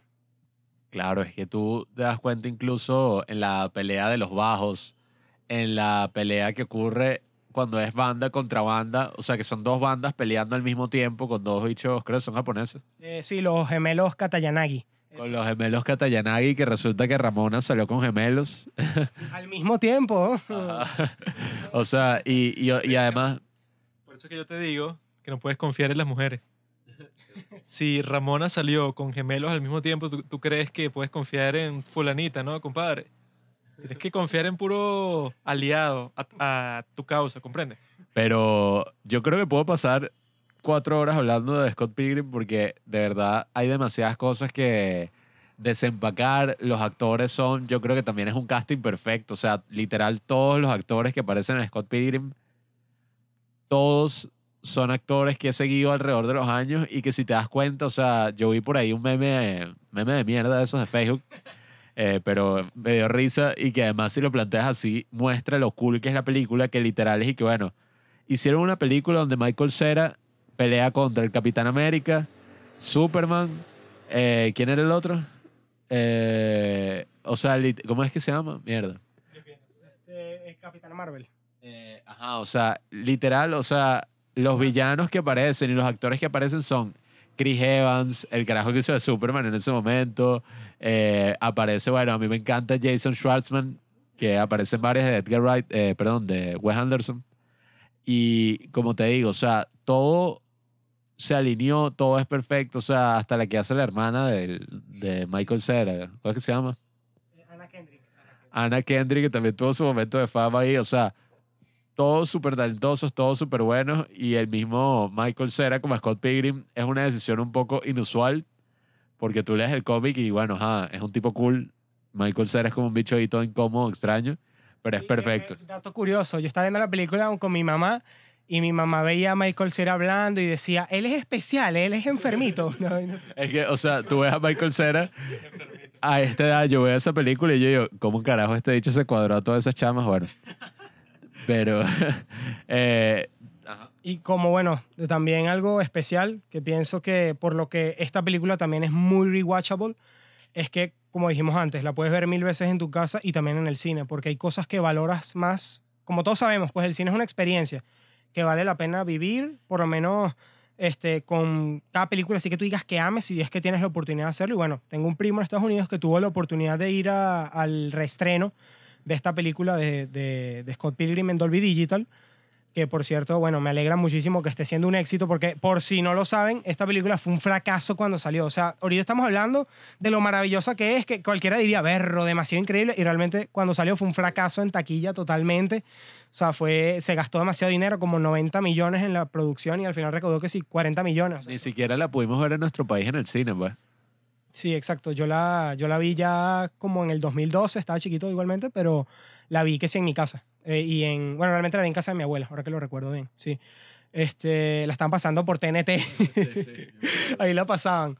Pero es eso, pues siento que eh, esta película vale la pena muchísimo verla en, de todas las formas que tú puedas verla. O sea, en el cine, en tu casa, con amigos, solo, porque tiene tantos elementos y tantas cosas buenas que tú vas a valorar de todas las maneras que tú la veas. Como dije, es- verla en el cine, a mí mi primo me contó, yo no valoraba mucho, la- me, me contó así, yo no valoraba mucho la pelea que tiene así de música con los hermanos Katayanagi, porque siento que es como la más, bueno, entre comillas, aburrida. No es aburrida, pero digamos que es como la, la más floja de todas, porque todas las demás son golpes, puños, saltos, un montón de cosas increíbles que tú te quedas loco, coreografías. Hay uno en la que pelea con unos dobles y son que si siete personas contra uno, que es increíble. Pero aquí es como que, bueno, una música y salen unos, unos, unos monstruos ahí eh, digitales que se están peleando de, de las ondas de la música y la broma. Pero que me dijo que tú verla en el cine, o sea, transforma tu experiencia con esa pelea. O sea, tú ves la cuestión y tú ves, por eso es que el, el cine es una experiencia. La mezcla de audio, cómo está, cómo está sonando en la sala, cómo casi que retumba entre las paredes de la sala y la gente está feliz, aplaudiendo, gritando, emocionándose. Pues eso es algo que vale la pena ver, por lo que vale la pena ver esta película mil veces y también por lo que se lleva el premio, ah, que es la, yo digo, en mi opinión, que es la más rewatchable de la historia. O sea, es increíble todas las maneras en las que la, la puedes ver. Eh, no sé si estoy diciendo una palabra fuerte aquí, todo el mundo peló los ojos, pero... no, pero de verdad es algo que yo no me canso de verla, ni me cansaré nunca de verla, de lo increíble que es y bueno, por eso se las recomiendo absolutamente a todos los que estén escuchando este podcast. ¿Estás escuchando este podcast? Por cierto, hay spoilers de esta película. Así que por si no- No importa, el spoiler no importa cuando es una obra maestra. Yo estoy de acuerdo con lo que usted dijo. Es un poco controversial decir que es la película más rewatchable de toda la historia, pero en la práctica es la película que más hemos visto en toda la historia, ¿no? O sea, yo creo que no hay otra que la supere. Si me pongo a calcular aquí, estimando, yo creo que 40 y algo de veces. Sí, y con todo tipo de personas y a todo el mundo le gusta porque eso combina los videojuegos, combina la música, combina las chicas, que son las tres cosas que más le gustan a los hombres, ¿no? Videojuegos, música y chicas. La película más rewatchable es el video erótico de Kim Kardashian. Anyway, ahora como como ya se conversó sobre esta gran película que, que se ha quedado en nuestra mente para siempre y que bueno, yo creo que es tan grande esta película que incluso se, se puede hacer que sea un capítulo completo sobre Scott Pilgrim y ya, o sea, que sea sobre esa película, porque bueno, tiene muchas cosas que nosotros como hombres jóvenes está muy cerca de nuestro corazón y que nos identificamos con todas las cuestiones que se presentan en esta película. Pero creo que ha llegado el momento de hablar de la mejor película que se va a hablar hoy, que se llama Click, Perdiendo el Control, que es la película que yo escogí, sobre todo en su versión que está doblada al español y está protagonizada y producida por nuestro amigo Adam Sandler, un amigo del podcast. Él tarde, tarde o temprano saldrá como invitado en este podcast, porque una persona bastante amigable. Está reventando el, el DM del Instagram. Acá rato manda mensajes que mira que cuando me van a invitar para el podcast. Está diciendo Adam Sandler ahí. Ustedes lo tienen, creo que hasta por WhatsApp les, les buscó el número. Ese, ese creo que es el actor favorito de Juanqui, ¿no? Uno de los mejores actores de toda la historia, Adam Sandler. Cuando yo vi esta película salió en el 2006, quiere decir que yo tenía nueve años. No creo que la haya visto justo cuando salió, quizás un poco después, yo tenía, no sé, 10, 11 años. Pero desde el principio puede verse una película especial, una película que es distinta a todas las demás y que al mismo tiempo es muy parecida a cuentos esos como el Christmas Carol, pues el cuento de Scrooge, y que está basada en un cuento en, en donde le pasa lo mismo a un muchacho. Tiene como que este control para parar el tiempo y para adelantarlo. O sea, yo vi que está basado en un cuento, esta película de Click, y que un tipo los demandó, que era plagio, pero el tipo se dio cuenta con las evidencias que le dieron que en realidad fue una coincidencia que se parezca a la historia de Click con la historia de su libro, porque hay otro cuento que era todavía más antiguo que habla básicamente de lo mismo. Y es una de las mejores películas de toda la historia, porque es lo que necesita mucha gente, pues, como que darse cuenta, darse cuenta de que cuando estás en este contexto así de que lo más profundo, que el tonto de Pablo no entendió, es que una película así, ¿no? El punto de la película, pienso yo, es que todo hubiera pasado exactamente igual con el control mágico o sin el control mágico. Les doy una pequeña sinopsis de la película. Se trata de Michael. Michael es el personaje de Adam Sandler, el cual eh, un poco irrealísticamente tiene a un- una esposa que está más buena que el carajo, que es esta tipa Kate Beckinsale, que es una de las mujeres más sexys de toda la historia, porque es inglesa, sabe ruso y está más buena que el carajo. Eso pasa en todas las películas de Dan Sandler. O sea, el bicho es Dan Sandler así que si medio gordo, se viste de la mierda, todo. Pero siempre su interés así romántico es que sea una modelo. Y, se la- y al final siempre quedan juntos. Es, Eso es falso porque en las 50 primeras citas está Drew Barrymore, que es una tipa fea, asquerosa. ¿Qué? Este, este es un asqueroso. ¿no? Esa de Drew Barrymore fue candidata para ser Donna en esta película, pero ella me parece a mí horripilante. Pues si la comparas con Kate Beckinsale, es, es un monstruo ahí. Pero esa es su esposa, ¿no? Y el tipo, bueno, tiene una vida de mierda porque el tipo está concentrado 100% en su trabajo de arquitectura, pero al mismo tiempo su jefe lo manipula así completamente porque le dice que, bueno, si haces tal cosa te hago socio. Y él la hace y después de que, ah, no, bueno, si haces esta otra cosa es que te hago socio. Y así lo tiene como que jugando con él hasta que, bueno, que lo hace socio después de que lo exprimió completamente en su trabajo. Y el tipo, como producto de eso, pasó un montón de tiempo haciendo lo que quería el jefe, dejando a su familia en la mierda. O sea, el tipo, como su propia esposa le, le dice, que él no tiene excusa porque así sea tu trabajo, que te digan que te van a dar este súper aumento, que te van a poner como que en un cargo nuevo. Eso no es excusa porque de todas formas tú como hombre, tú tienes tus prioridades. Pues, o sea, si tú le quieres dar tu prioridad al trabajo, bueno, chévere. Si se la quieres dar a tu familia, es tu decisión. No es que nadie te está forzando, sino que tú estás dentro de ese contexto y tú al fin y al cabo controlas tu vida, pues. Si tú quieres mandar a tu jefe a la mierda y que le des ese trabajo a otra persona, lo puedes hacer tranquilamente, pero este Michael está como que obsesionado en que no, bueno, yo tengo que ser socio, tengo que ganar muchísimo más de lo que estoy ganando el día de hoy. Y una de las metáforas que se usan así principalmente es que, bueno, que el tipo le prometió a sus hijos que le iba a construir una casa en el árbol y eso, pasan como 10 años, 12 años y el tipo nunca la, la terminó porque estaba obsesionado con el trabajo y que él tiene como que la misma perspectiva que tiene mucha gente con la que yo he conversado. Siempre es una cuestión de que, no, bueno, yo cuando me gradúe seré feliz, o yo cuando consiga este trabajo seré feliz, o yo cuando haga X cosa, como en 10 años, bueno, ahí es que voy a comenzar a vivir, ¿no? Y esta película yo creo que es muy sabia porque te da desde el principio un montón de cuestiones que mucha gente toma por sentado, pues que dice que no, bueno, yo cuando me dan este ascenso, después de trabajar como 10 años, es que por fin puedo empezar a vivir, puedo empezar a mantener a mi familia, puedo empezar a hacer un montón de cuestiones que bueno, en el momento tengo que sufrir, tengo que pasarla mal por años y años y años, tengo que sufrir por todo este tiempo terriblemente, pero yo sé que cuando termine, bueno, tendrá como que una recompensa bastante grande, que bueno, que ya lo hemos hablado antes en este podcast, que existe como que esa mentalidad de la época industrial, en donde era obvio que bueno, que si tú trabajas más duro que todos los demás, tienes una producción que es más grande que todos tus otros compañeros en la fábrica, obviamente que lo más posible es que te asciendan, que tú ganes más dinero que los demás.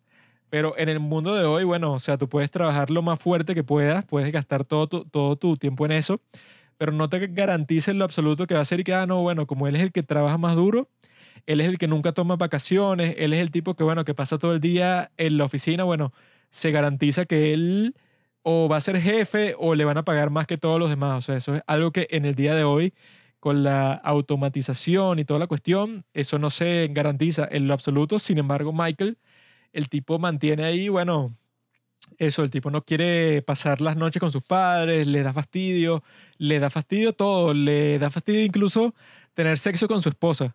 Y su esposa está más buena imposible, o sea, la, la tipo es un 10 de 10, pero el tipo como que le, le, le da fastidio todo el proceso, le da fastidio bañarse, le da fastidio el tráfico, le da fastidio todo. Y yo creo que esa es la gran moraleja de la película, que con o sin el control mágico que le da nuestro amigo Morty, iba a ser exactamente igual. O sea, cuando Morty, que bueno, Mortis en latín significa muerte. Y yo, yo cuando vi esta película a los 10 años, yo lo que pensé que, ah, bueno, claro, Mortis es el dios de la muerte, porque bueno, su nombre en latín claramente, sí, él es el ángel de la muerte, porque claramente con su nombre nos están diciendo que él tiene que ver con la muerte, porque Mortis en latín es muerte. Eso fue, fue lo que yo pensé como a los 10, 11 años.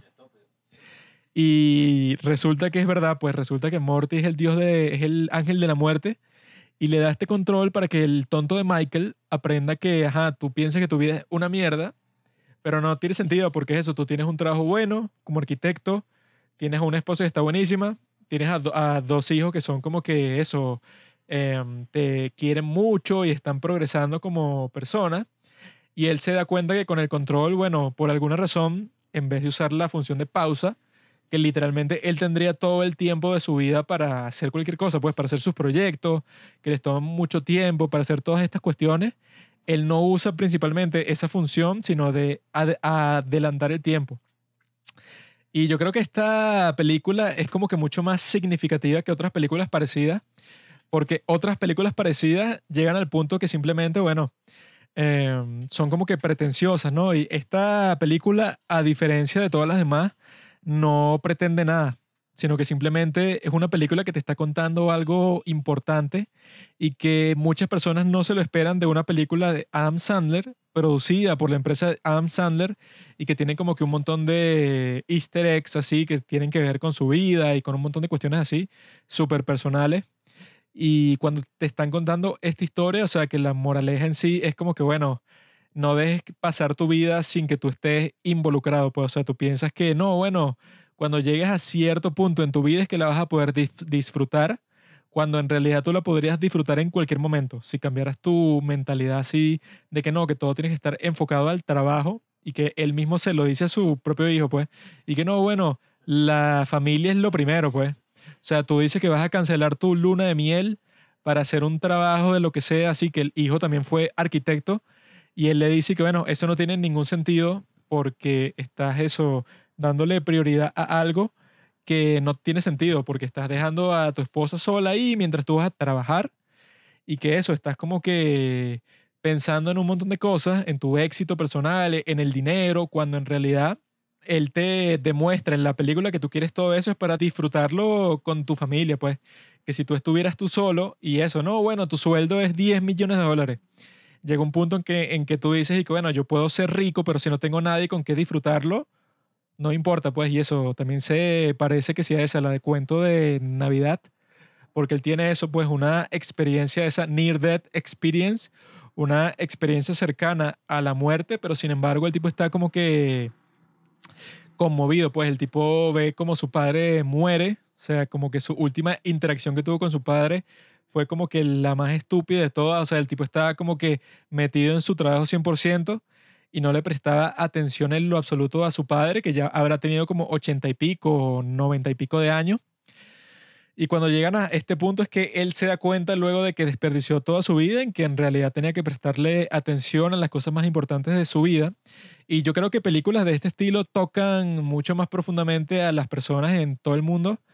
Porque cuando yo saco una película que quizá puede tener el mismo, el mismo mensaje exactamente igual, pero la saco con una pretensión así de que no, esto es cine de arte, solo para ciertas personas que van a tener la paciencia suficiente para interpretar todo lo que yo estoy diciendo, que hay un montón de películas de ese estilo, como la película, ¿cómo que se llama? La de, la de Kurosawa. La del tipo ese que como que le diagnostican una, una enfermedad. ¿Cómo? Ikiru. Ikiru. Pablo se quedó dormido en esa. Ah, tonto. Oh, qué idiota. Pablo no le paró esa película. Estuvo en su telefonito ahí.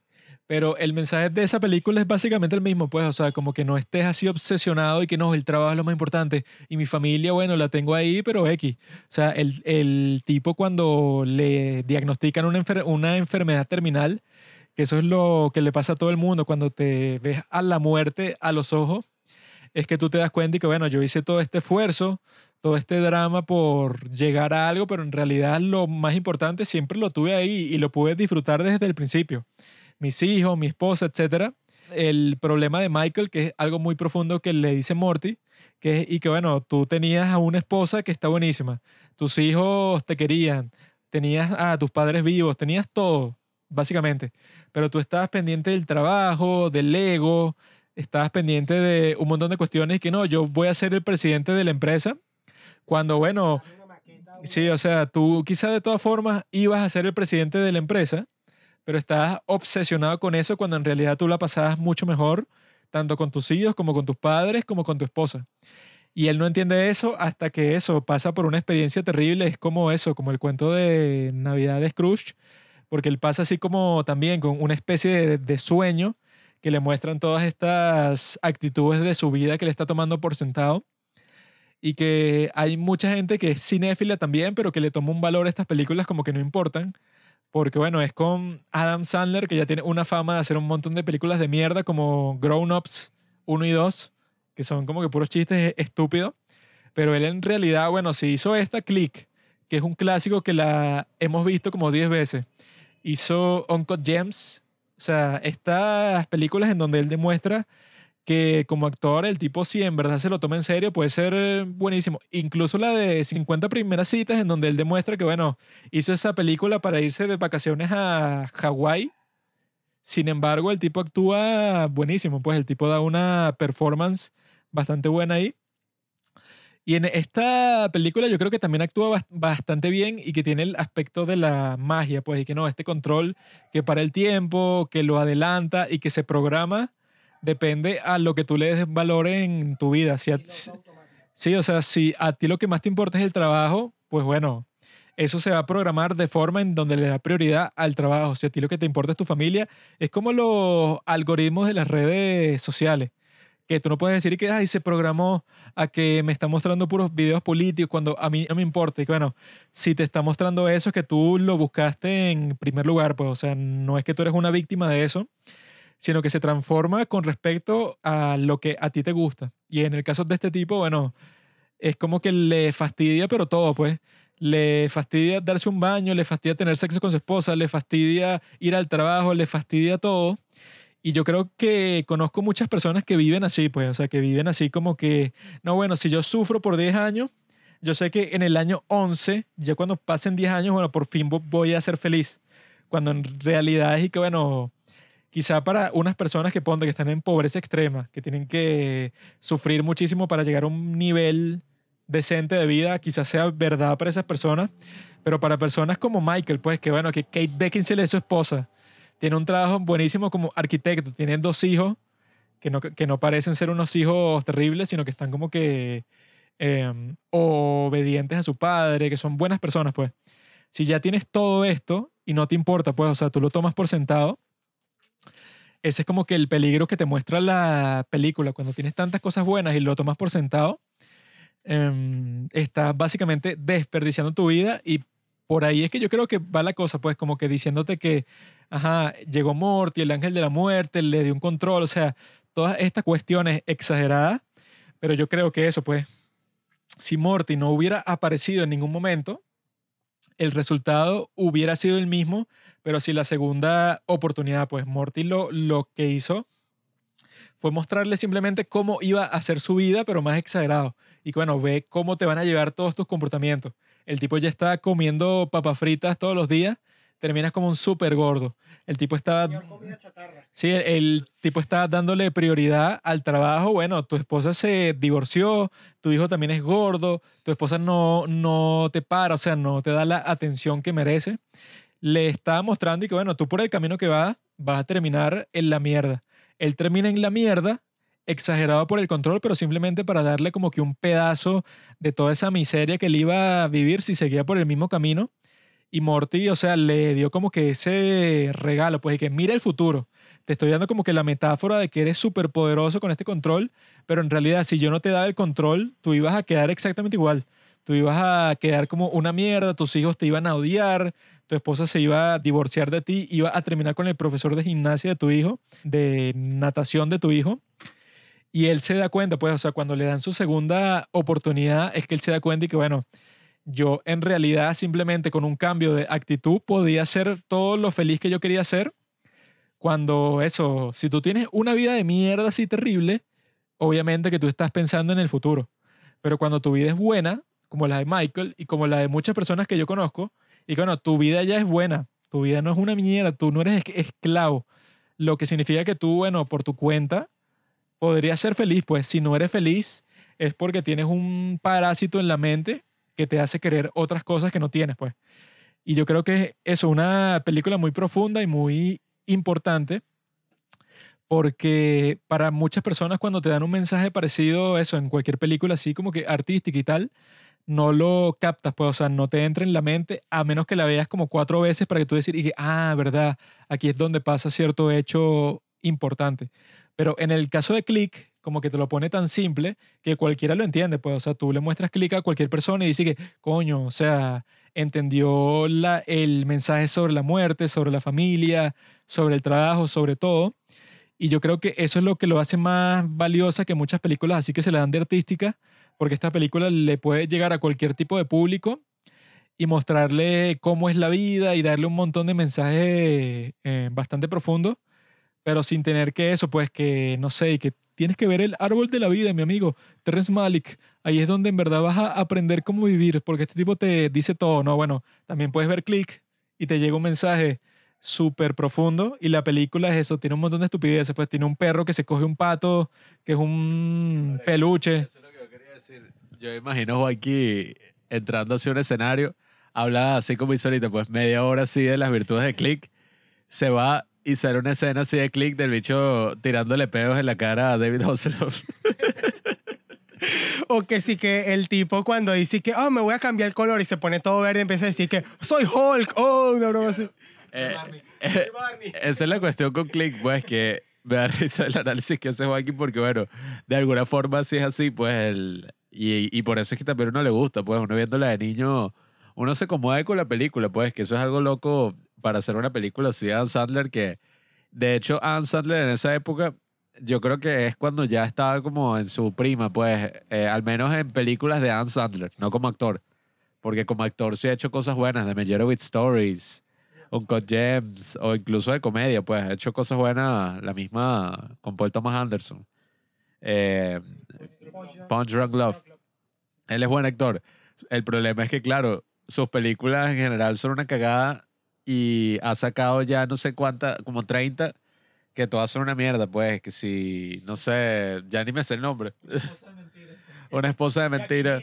Jackie Jill. Es la peor, la verdad. Jackie Jill. Jackie Jill es una mierda. Es horrible. Por eso, o sea, el bicho ha sacado mucha mierda, pero en esos años, así como de los 2000, es que coño, y a mí me aburre risa, como que el análisis que hace Joaquín, eh, porque, o sea, cuando dice eso, yo me imagino es que, bueno, yo la estaba volviendo a ver después de unos años, y el, la primicia en sí, sí, ok, se basa de, de toda esta, ¿cómo es? La de Scrooge, la de It's a Wonderful Life, que es como que un ángel le muestra lo que, vas, lo que sería su vida si él no estuviera ahí.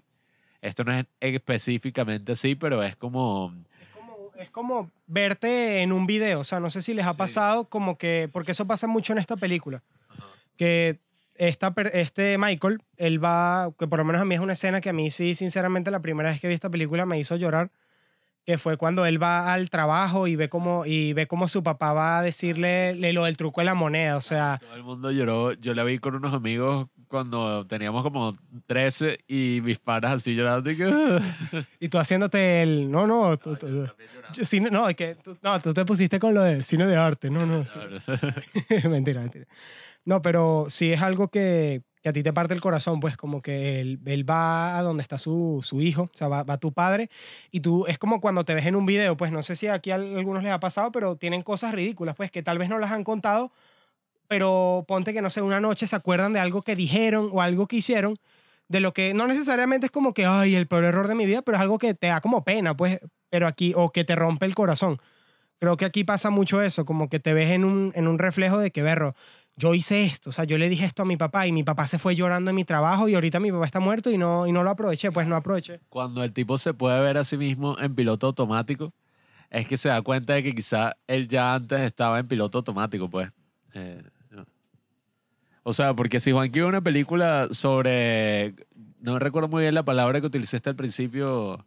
eh, ajá, era como las trampas de la sociedad industrial, algo así. Industrializada, tal. Yo pienso también es una película sobre la alienación, pues. Eh, porque en sí ese piloto automático en que bicho estaba, todos estaban.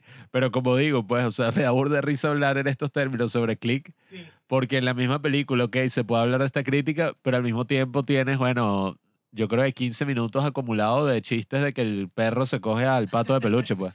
Que son buenas, pues. Y eso creo que también eh, hace buena la película, bastante buena, porque como dijo Juanqui, Eso es rewatchable, pues. Si no Exacto. tuviera eso, seguramente uno y que, wow, una película ganadora del Oscar, pero ajá. Sí, exacto. Que igualito ya han existido. Ya, como tú dijiste, It's a Wonderful Life, eh, cuentos de Navidad, exacto. Películas que ya te explican eso. Pero hace falta también como este tipo de películas que le pueden llegar a todo el mundo y que, diría yo, resumiéndolo un poco, te llevas muchas risas, pero también te llevas un buen mensaje. No, y ojo, Yo creo que cada acotar sin ninguna pena, la película tiene, es medio mierdera, pues tiene sus partes mierderas. Sí, o sea, tiene esos chistes así, ya se gastaban, pero eso también hace que uno la quiera volver a ver, pues, o sea, no es que, que no, la quiero volver a ver porque es una obra maestra, o sea, cada chiste está magistral que me parto de la risa, sino que tiene eso que digo de las rubias estas, el polici- coño, que le ¿por qué siempre se olvida el nombre? Eh? ¿Y dónde está la rubia? O sea, White Chicks. sí, White Chicks, que tampoco llega a esos niveles, pero como tiene sus estupideces, es súper ligera, pues, o sea, se hace ligera, porque yo ayer la estaba viendo de nuevo y la parte, spoilers para click, la parte que el bicho está todo viejo y en maquillaje y que ya está ahí, que, que bizarro. Y que, marico, es Pero- pero igual es medio estúpido. Sí, sí, no, pero lo hace, la hace buena, de verdad. O sea, que tú te la puedas, te puedas reír al principio, que si el tipo adelantando todo, adelantando, eh, poniéndolo en otro idioma, le baja, le pone el pitch como, ah, eso es como, como demasiado loca. Oye, Miguel. Con, con los japoneses, ya eso es como parte del humor así de el Adam Sandler posterior, que son, bueno, pero, o sea, no son personajes, son unos bichos ahí de mierda. Sí, burda de estúpidos, pero que sí, igualmente como que te dan risa, pues. Y aquí, por lo menos, eso, ese montón de chistes que hacen que te la pases muy bien al principio, pero que al final, berro, tú estás como súper conmovido y que tampoco es que se va al extremo, porque me acuerdo que cuando se está muriendo y ve al esposo de la, de la tipa, le, le saca el dedo y que... eh, Porque algo que yo quería resaltar de esta película, que quizás si las nuevas generaciones la ven y eso, es que esta película es súper de los 2000, o sea, eso del DVD, o sea, eso de que, que el menú y el adelanto y la broma, eh, eso es algo que ahorita alguien lo ve y que, que carajo. o sea, porque literal es ahí que, bueno, sí, yo cuando vi la película y que, ¿te imaginas que eso pudiera pasar en la vida real? Que yo pudiera, no lo del tiempo nada más, sino pongo una pantalla así mientras las otras personas están hablando, o lo pongo en mute, o hago esto, qué locura. Pero esas son vainas de la época del DVD, pues, de la época del DVD, si acaso, bueno, del Blu-ray, de y, y que fue revolucionario para su momento, Sí, pues. o sea, y que, mira, me meto en el menú y veo cómo se hizo la película, los detrás de escena. Yo, yo jugaba jueguitos que venían con el DVD, que juegos que sí, que eh, era el personaje y tenías como verlo de un lado al otro por cada puerto. una cosa Y que galería. Yo no veía las fotos, o sea, pendejeras así que traían los DVD. Eh, sí me da de risa porque es exactamente una película de los 2000, pues incluso cuando están en el futuro. Esto era del año 2017, todo es así súper futurista, tal y que las noticias de último momento, tal y que Michael Jackson, el primer hombre en clonarse a sí mismo, se demanda por abusarse a sí mismo. Una vez así. Oye, que Britney Spears acaba de tener 23 hijos. O sea, son chistes muy de los 2000, pues. Eh, pero eso le da su encanto igual. Sí, exactamente. Una película que te, te hace pensar en eso, te hace reír y puede ser llorar. Bueno, como si nos queremos poner todo. Y es verdad lo que dijo Pablo, de que, bueno, Juanqui hablando así todo serio y broma, pero, o sea, la verdad es que es una película rewatchable por lo mismo. La, te puedes reír. te puedes reír demasiado de todas las estupideces que tiene. Y, Se lanzan los peos en la cara de David Hasselhoff. Bueno, y que si algo súper raro, o sea, yo nunca había, nunca he visto en otra película que si, la- cuando se hizo la liposucción y empieza a jugar que si con la barriga, cosas así que te hacen disfrutarla, pero que igualmente te llevas el, el mensaje divertido que, verlo, hasta te puede, te puede tocar en tus fibras más sensibles. Sí, entonces, nada, es una película que te hace preguntarte si estás viviendo tu vida o estás en piloto automático. Piensa en eso, piensa en eso, público. bueno, yo creo que ya cerramos con la segunda película, un clic, perdiendo el control. que título tan ingenioso. Eh, pero podríamos pasar ahora a la tercera película de esta velada, mi opción, que es The Social Network, la red social, eh, una película del 2010 también. Es raro, ¿no? Scott Pilgrim es del 2010, esta es del 2010. Eh, esta película, Tarantino la escogió como la mejor película de los años 2010.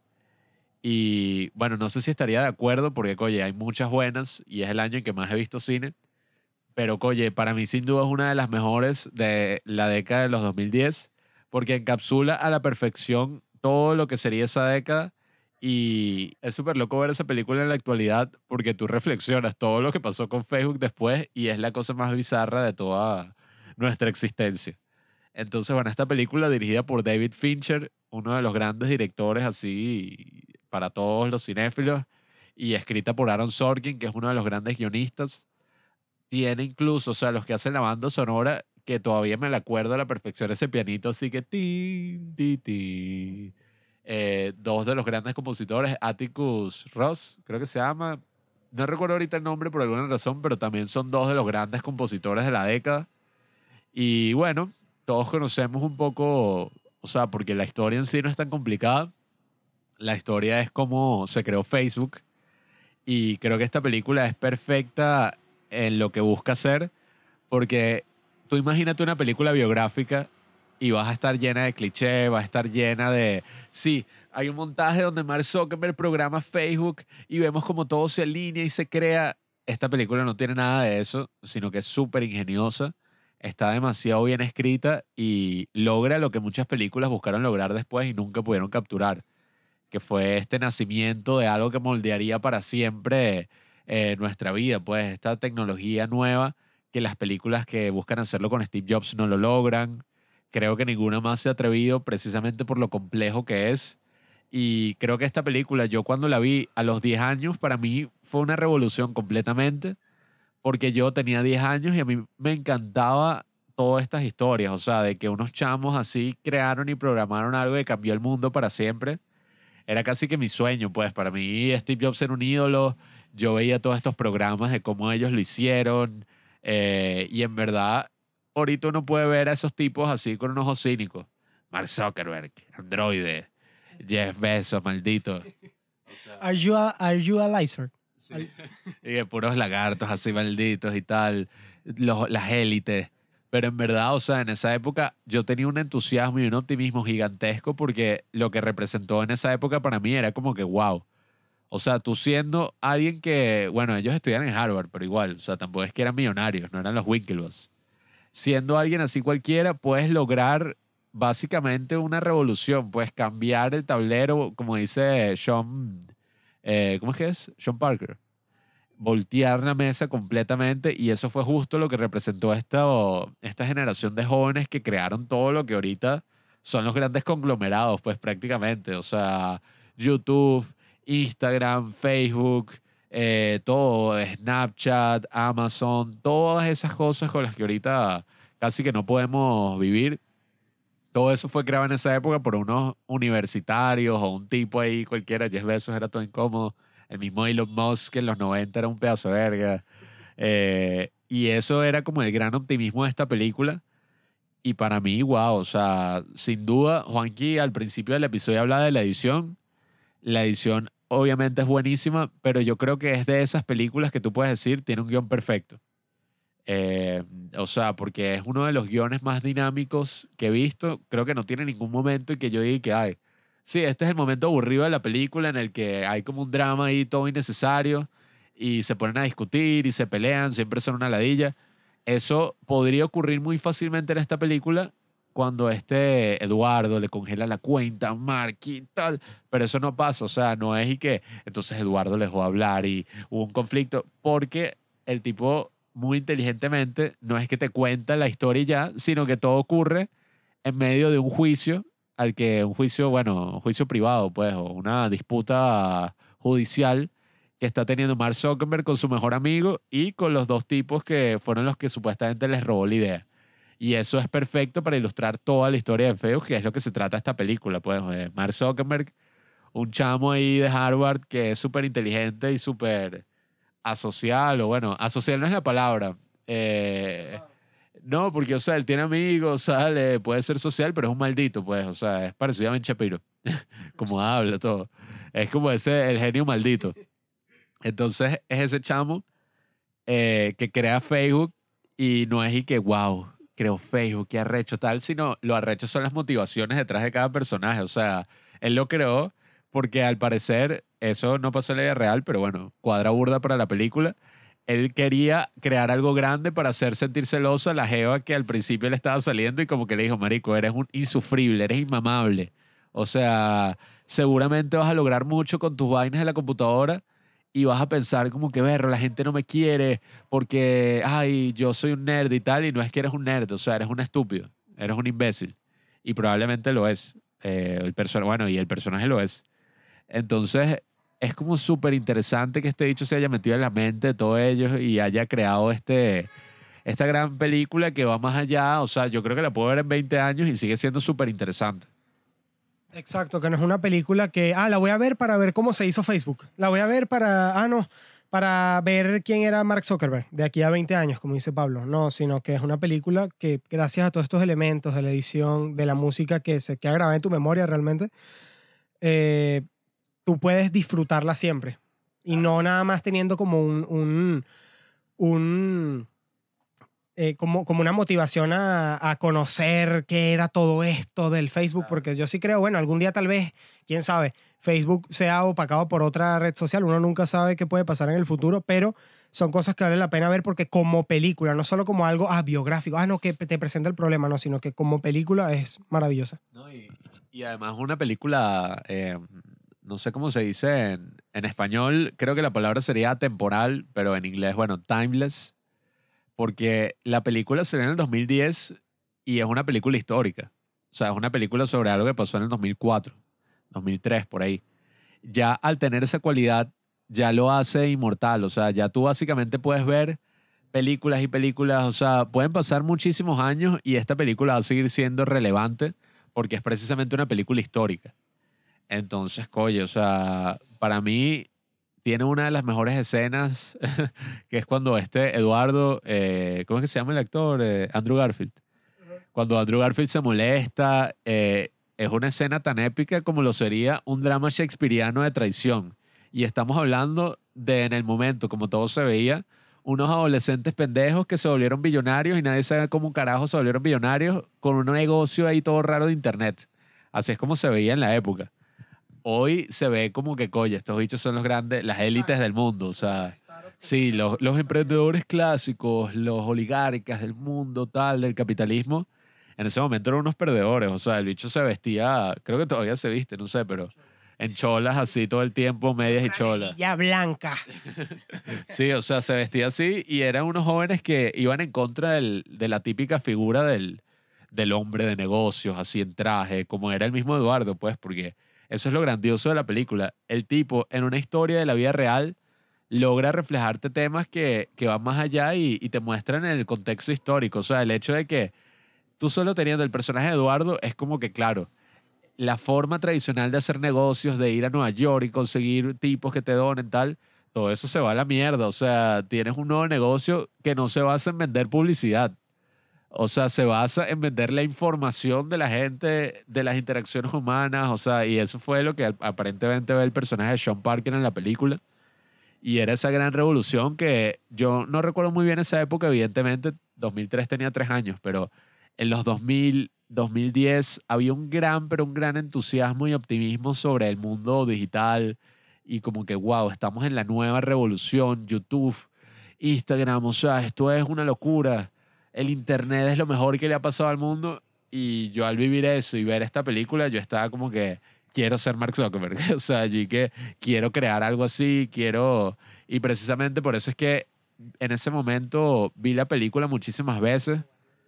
Eh, ¿Tú le quieres robar la idea a tu mejor amigo? Robinson. ¿Quieres traicionar a Robinson? Robinson, maldito, está fuera de la empresa de los padres del cine. No tienes acciones. Ma, Esto fue idea de él. Yo- Pero, Marico, yo la grabé, recuerdo todavía incluso haberla grabado en la televisión en HD, que en ese momento HD era como mierda. 1080 se ve real, se ve demasiado real. Eh, y verla cada vez que volvía del colegio. O sea, yo creo que la vi 30 veces, más o menos. O sea, verla y los diálogos. Y ahí es que también fui aprendiendo inglés y que, You're not an asshole, Mark. Just try so hard to be. O sea, todas esas frases y el guion y, y la dirección de David Fincher, que en verdad, eh, incluso siendo una película así, que uno, bueno, ¿qué tantos efectos tendría? Un pocotón de efectos especiales, o sea, aparece Armie Hammer como los gemelos Winklevoss, que yo vi que los actores, o sea, él y su doble, pasaron 10 meses trabajando así en lograr que fueran, parecieran gemelos, pues. Y sí, o sea, fueron un campamento de gemelos donde habían puros gemelos. Y, y es súper loco, o sea, incluso el que iba a interpretar originalmente a Mark Zuckerberg no, no era Jesse Eisenberg, sino era Shia LaBeouf, que el bicho rechazó el papel. Y el que iba a interpretar a Sean Parker, esto es una locura, iba a ser Jonah Hill. Pero se decidieron por Justin Timberlake y que no, el bicho como que no cuadra mucho. Eh, entonces, o sea, es una película, eh, yo creo que diría perfecta también, porque como les digo, perfecto no es que no tenga ningún error, sino que, coño, o sea, logra algo de una forma tan majestuosa, o sea, es una gran película, o sea, tiene una escala gigantesca, eh, a mi parecer, y simplemente, o sea, al pasar 10 años, que ya pasaron 11 años, sí, de, de que salió, el hecho de que la película sea tan relevante y, y todo lo que ha pasado en la historia de Facebook, todo lo que ha pasado con Mark Zuckerberg, que el bicho se volvió un meme, o sea, todas esas cosas simplemente le dan otra capa más a la, a la película. Sí, un reptiliano, un androide, tal, que sale el meme así, o sea, yo vi un meme por ahí que quién se imaginaría que este bicho, y sale el bicho así, que sí, en los 2000, así en las cholas, y que wow, terminaría aquí, y sale el bicho declarando frente al Congreso de, ay, yo creo que yo no influí en manipular las elecciones presidenciales de Estados Unidos. O sea, en verdad ver esta película es una locura completamente porque tú entiendes cuál es la dinámica del mundo moderno. O sea, tipos, eh, y bueno, supongo que alguna tipo por ahí, eh, que originalmente querían hacer un sitio para tener sexo, o sea, y que para citas y tal, y sí, o sea, YouTube era exactamente eso, y que un sitio de citas para que subieras videos para citas. Nadie entendía qué coño era eso. Sí, Ya saben que- qué tenemos que hacer. Hay que hacer esa idea los para... padres del cine ahí se pueden conocer entre cinéfilos. Puro cinéfilo es exclusivo. Tienes que decir tus películas favoritas y ahí puedes cuadrar con. El match exacto Sí, con sí. la persona ideal. Coño, no, Está no. bueno, epa, esto lo vamos a borrar. Vamos Sí, a sí, no, no hagan esto antes que nosotros. Pero, o sea, precisamente, o sea, ay, coño, ajá, precisamente que hayamos llegado de unos tipos que querían tener sexo a través de aplicaciones a unos tipos que básicamente controlan toda la información y tienen la posibilidad de influir en todo el mundo, siendo unos bichos que Mark Zuckerberg, como sale, era el billonario más joven de la historia. Es una locura. O sea, que en la película cuando dicen no es un millón de dólares, es un billón. A mí me explotó la cabeza cuando lo escuché. Ahorita es como que, ah, bueno. Y que esta empresa, o sea, ok, es arrecho, de bolas que es arrecho un billón de dólares. Pero ahorita cualquier empresa así grande está valorada en más de un billón de dólares. Entonces, Más bien, este dato curioso.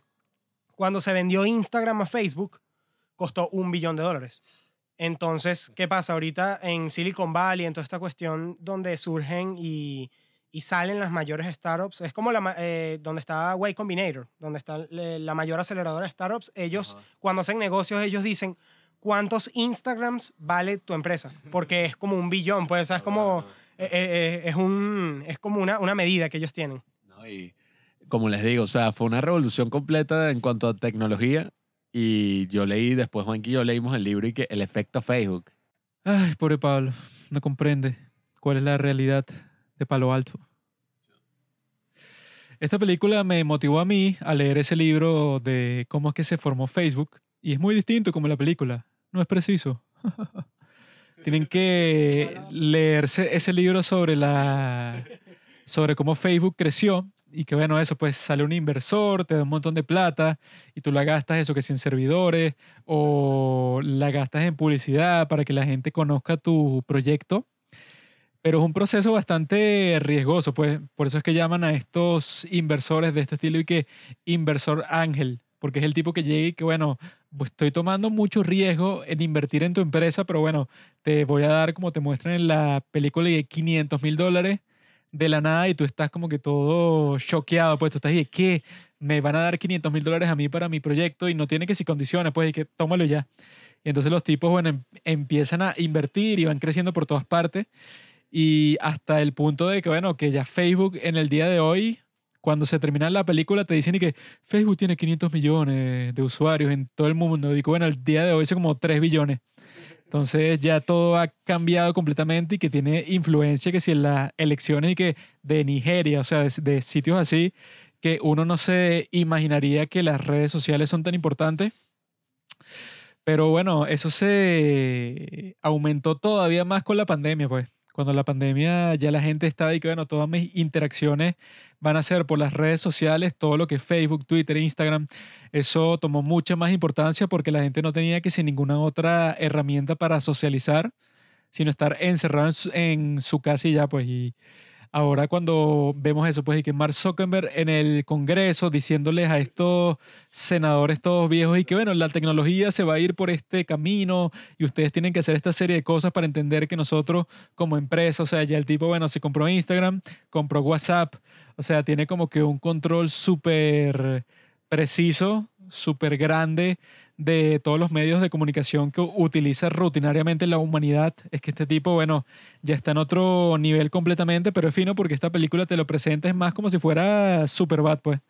Super cool, o sea, te muestra estos tipos que en realidad están buscando y de coño, estas chamas asiáticas son bonitas, estas son sexy, estas tipas aquí y tal, en la universidad y eso. Cuando eso, pues ya después se vuelven como que unos super billonarios. Es una película súper intensa siempre tiene como que una tensión encima, siempre tiene eso, siempre pasa algo que te lleva a otro acontecimiento, tiene como que una narrativa súper rápida y eso es lo, lo que la hace de que a pesar que dura dos horas, yo cuando la vi ayer pasó como si fuera media hora, pues pasó súper rápido porque todo está construido perfectamente. Yo creo que la edición es tan buena porque precisamente logra ese flow, pues. O sea, ese sentimiento de que todas las cosas pasan así y no hay ninguna escena eh, así como que, ah, qué ladilla, ahora, bueno, se pelean. Y algo importante de eso de la edición es que incluso la edición, mucha gente piensa como que, no, claro, para que se vea como que está bien editado, tienen que ser flashy, pues, o sea, tienen que verse unas transiciones así, todas exageradas, o que sí, unos cortes todos así, eh, súper evidentes y tal. Eh, que bueno, tenemos el ejemplo de Edgar Wright, pero en el mismo ejemplo de Edgar Wright, como es en el caso de Social Network, ambas ediciones son tan buenas porque son lo que necesitaba la película. Y al ser lo que necesitaba la película, llega un punto en que ya la edición se vuelve invisible. Y eso es casi que siempre lo que se busca, pues, o sea, que la edición sea tan perfecta que la gente no la nota, pues, o sea, lo que está, está preocupado únicamente es en la película, en los personajes, en la historia, en qué va a pasar, y no en que, ah, mira, cuando va a haber un corte se rehecho o algo. Creo que ahí cabe perfectamente el ejemplo de que el cine mezcla tantos elementos que te sumergen y te hacen tener una experiencia totalmente de, de lleno hacia la historia de lo que estás viendo. Porque como tú dices, pues aquí en este caso es la edición invisible. En la Edgar Wright son transiciones que casi que también, son, también pueden llegar a ser invisibles, pero también son curiosas, son cosas que tú notas.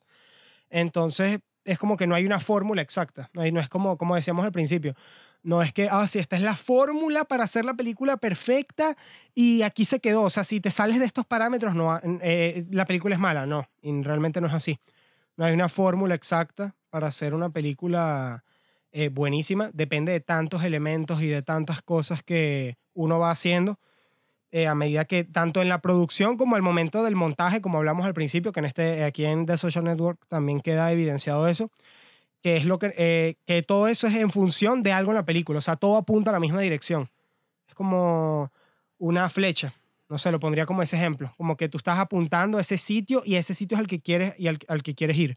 Entonces, tú vas con todo, o sea, vas y le das a la película lo que necesita. Si necesita, bueno, tal vez la edición que funcionó con, con Scott Pilgrim no funcionaría en, en The Social Network, pero es que eso no, hace, eso no hace que The Social Network sea menor o que Scott Pilgrim sea menor o que cualquier otra película sea menor porque como digo, como decimos, no es que es una fórmula, no es que es la regla de oro que está en la transición, que si no es así, con este, esto dura tantos, tanto tiempo la transición, no, eh, automáticamente la película es mala. Y realmente no. O sea, realmente es algo, es algo que depende mucho de lo que tú estés haciendo y, y, de, y de lo que tú estés queriendo contar con todos los elementos que te ofrece el cine. La música, el, el montaje y todos, absolutamente todos los elementos que, que puedes usar. Sí, yo creo que en este caso mm, también ocurre un poco lo que ocurrió con Scott Pilgrim, de que es una combinación perfecta entre los que están trabajando en el equipo, porque ajá, Brian Lee O'Malley y Edgar Wright, en este caso Aaron Sorkin y David Fincher, para mí es una combinación perfecta, porque justamente en esa época David Fincher estaba sacando este tipo de películas que, por ejemplo, The Girl with the Dragon Tattoo, o sacó House of Cards, que hizo el primer capítulo, que tienen como que un estilo así, no sabría ni siquiera específicamente cómo nombrarlo, pero es como demasiado cool, ¿sabes? Así que sí, la cámara, todo, o sea, algo que no se ve en lo absoluto y que, ah, no, eh, sí, es que las películas en el 2010 las grababan como con estas cámaras así, con movimientos de este estilo y tal, sino que era como su cosa muy propia y era como un refinamiento así en, en todo, o sea, en la cinematografía, en la cosa, o sea, la misma de Social Network cinematográficamente se ve muy sencilla, o sea, tú nunca estás y que, no, esta toma en The Social Network de verdad es mi favorita en toda la película, en la historia del cine, o sea, eso nunca pasa en esta película. Si te concentras en eso, te pierdes de Claro. lo demás. Que si te concentras en eso, te pierdes de lo demás. Claro, o sea, esta película está muy bien filmada, tiene un soundtrack buenísimo, tiene todo así muy bien hecho, pero lo hace todo en función de la película. O sea, no es que no tenemos una toma donde Mark Zuckerberg se le ocurre la idea de Facebook y entonces el bicho levanta la cabeza y la cámara da vueltas y pasa por debajo de la cosa y una transición en la computadora y la cámara entra a Facebook y vemos como todo el mundo se está conectando alrededor del mundo. Eso no pasa porque no es necesario, pues. O sea, no es necesario en lo absoluto. Y el guion, eh, por eso creo que esta es una de las películas en las que el guion es algo de lo que más se resalta, porque yo creo que es el mejor trabajo que ha hecho Aaron Sorkin y quizás el mejor que hará, porque él también hizo una película sobre Steve Jobs, escribió una, una película sobre Steve Jobs que debió haber sido perfecta porque tenía a Michael Fassbender como Steve Jobs, eh, tenía un buen director, ¿no? Era el pana que hizo London Millionaire. eh, Coño, no recuerdo ahorita el nombre del director, pero era un buen director. Tenía todo para lograrlo, sin embargo, la película no es buena. O sea, quizás es como, bueno, buena, sí, pero no es de Social Network en lo absoluto. Y creo que reside en que el tipo fue lo suficientemente inteligente en esta película para plantearte un conflicto más allá de la historia en sí biográfica, pues, o sea, eh, eso lo trató de hacer en Jobs, no funcionó porque era con la hija y eh, no sé, era como que, ay, Bueno, que esta tiene mucha narrativa que dicen que no pasó así en la vida real, pues que fue que, bueno, Mark Zuckerberg nunca quiso inventar Facebook por una tal Erika Albright, que, que no, y que lo motivó a él para poder hacer esta página súper grande, para demostrarle a ella, sino que fue algo que se le ocurrió a Aaron Sorkin para que fuera y que, bueno, si tiene una motivación que es una mujer, sorprenderla a ella, im- impresionarla, quizás es como que más, mucho más interesante que sea y que, bueno, un tipo que no quiso hacer Facebook porque, bueno, como que le gustaba programar y ya. Es mucho mejor que sea y que no, bueno, él en realidad estaba saliendo con esta mujer y rompió con él y él la quería impresionar. O sea, le sacan todas estas cuestiones que dicen incluso que Mark Zuckerberg fue a ver la película con varios empleados de Facebook y todos cuando la vieron, que ellos medio conocían toda la historia de cómo se formó y tal, fue y que no, eso no fue así y no me importa, pues es buena. O sea, está súper bien hecha. Tiene esas partes de los Winklevoss, así con las carreras de remos que las ponen como que súper épicas y tal. Todas estas cosas que crean ambiente en la película pero que los empleados de Facebook y el mismo Mark Zuckerberg son como que súper cool porque ven toda la cuestión y dicen y que, ah, bueno, eso no pasó así, pero no me importa, pues no me voy a poner con un show y que eso no fue exactamente así. Te demando, David Fincher, Aaron Sorkin, porque yo en realidad yo no hice eso. Yo, eso, la tipa que te ponen al principio que conoce Mark cuando está con este Eduardo, estas dos chinas, el tipo sup- supuestamente, esa china que conoció ahí, fue su novia y después su esposa, pues. No, sí, no, sí, o sea, fue una tipa que como que al principio medio estuvo con él y después se separó y no se supo más de ella. Cuando esa que conocieron, cuando estaban en Harvard, se convirtió en su esposa, pues entonces, obviamente que no es como que muy emocionante y que no, bueno, él conoció a su esposa en la universidad y estuvieron juntos para siempre, pues, o sea, no hay mucho drama ahí, pero que te pongan y que no, él las conoció al principio, pero él seguía emocionado con la otra tipa, que no quería hablar con él, o sea, que lo tenía así casi que bloqueado. Pero él la impresionó y se volvió billonario, o sea, todas esas cuestiones son mucho más impresionantes y emocionantes que se que no, bueno, muestran la historia exactamente como pasó, que si hubiera sido así, yo que me leí ese libro, no hubiera sido muy emocionante porque fue que, bueno, buscaron un inversionista por aquí, lo encontraron por allá, buscaron otro y les dio dinero. No es algo muy cinematográfico, pero Aaron Sorkin, bueno, es un tipo que le habrá puesto muchísimo esfuerzo para que la película fuera tan interesante y tan emocionante como lo es, pues. Exacto, y ahí queda esta cuestión de utilizar es- esos elementos para el guion. Porque si tú tienes este personaje ajá, de, la, de la China, ¿qué ibas a hacer con ella durante toda la película ya? O sea, era un personaje que estaba, ah, su personalidad totalmente, ella es ser la novia de Mark Zuckerberg, ya, eso es todo. No, si tú puedes utilizar ese personaje para hacer algo muchísimo mejor como lo hizo aquí, pues obviamente aprovechalo, o sea, úsalo para que sea el detonante y además que es algo con lo que mucha gente se puede sentir relacionada y que, ah, voy a hacer algo y para que ella se impresione así, ¿sabes? Algo. Bueno, y que le das una motivación extra, porque no es de que, bueno, este personaje ya está con su novia y listo. O sea, ya el tipo no tiene como que ningún resentimiento, sino que ya tiene a su novia, que va a ser su esposa y ya chévere, o sea, ya su vida está resuelta, sino que ponen a Mark Zuckerberg como un resentido ahí, que le está como que este desgraciado Eduardo Saverin entró al Club Phoenix y yo me quedé jodido ahí porque soy un nerd y Sean Parker está así con pura pasante que están buenas, pero yo les mando a la policía para la fiesta, o sea, les ponen como que puras cosas así. Yo no creo que él haya mandado a la policía para la fiesta en donde está Sean Parker porque es como que muy forzado, pero en la película te lo ponen como como posible, como que bueno, este tipo está tan resentido y está molesto con Sean Parker porque jodió a Eduardo Saverin, pero la forma más bestia del mundo.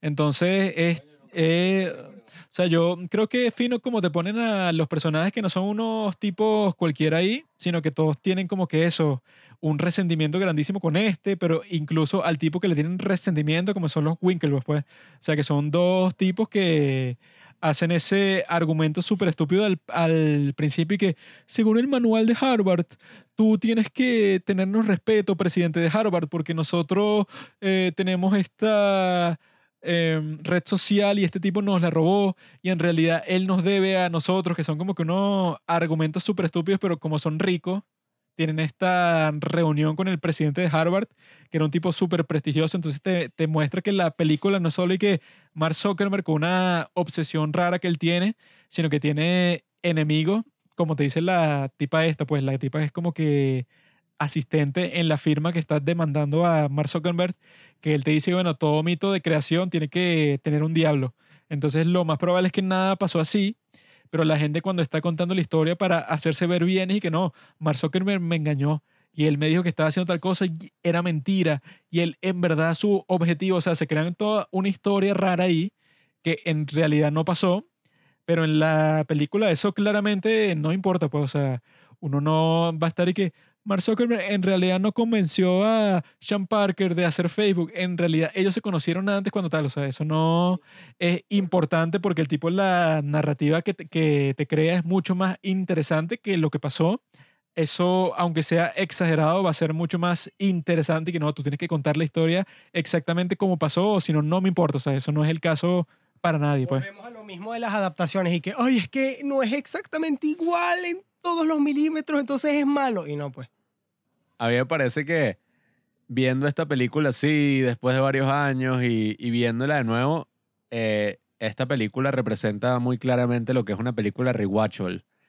Eh, no importa el estado de ánimo en que te encuentres a veces o, o el tiempo que pasa después de que viste una película, esta película la puedes volver a ver y en ningún momento vas a sentir un tedio o vas a estar y que ladilla, la quiero quitar o tal. O sea, yo anoche, anoche vimos eh, The Social Network y después vimos Click. Yo en ningún momento, o sea, igualito viendo The Social Network fue como si durara media hora.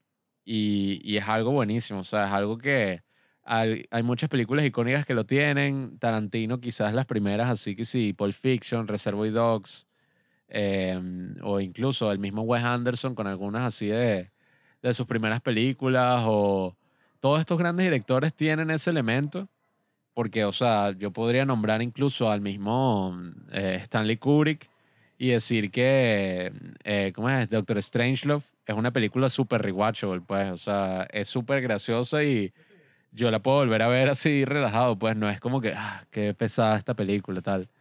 Entonces es como súper interesante ese tipo de cine porque lo motiva a uno a ver una película varias veces y quizás ni siquiera buscando un significado oculto o nada, sino porque, bueno, es como la vieja confiable, pues todo el mundo yo estoy seguro que tiene una película en la que si se siente mal o se siente de alguna forma tal, puede verla y a veces hasta escapismo y escapismo del bueno, pues no escapismo y que tienes la realidad enfrente y escapas en los medios, ¿no? Sino que simplemente te ayudan, pues, y creo que eso es algo muy importante que ocurrió en la cuarentena, que mucha gente se aisló en lo que sería el confort, pues, el confort de, de algunas series, el confort de algunas películas, y estas películas son perfectas para esos momentos, o sea que para mí son películas como cuando uno se enferma, ¿sabes?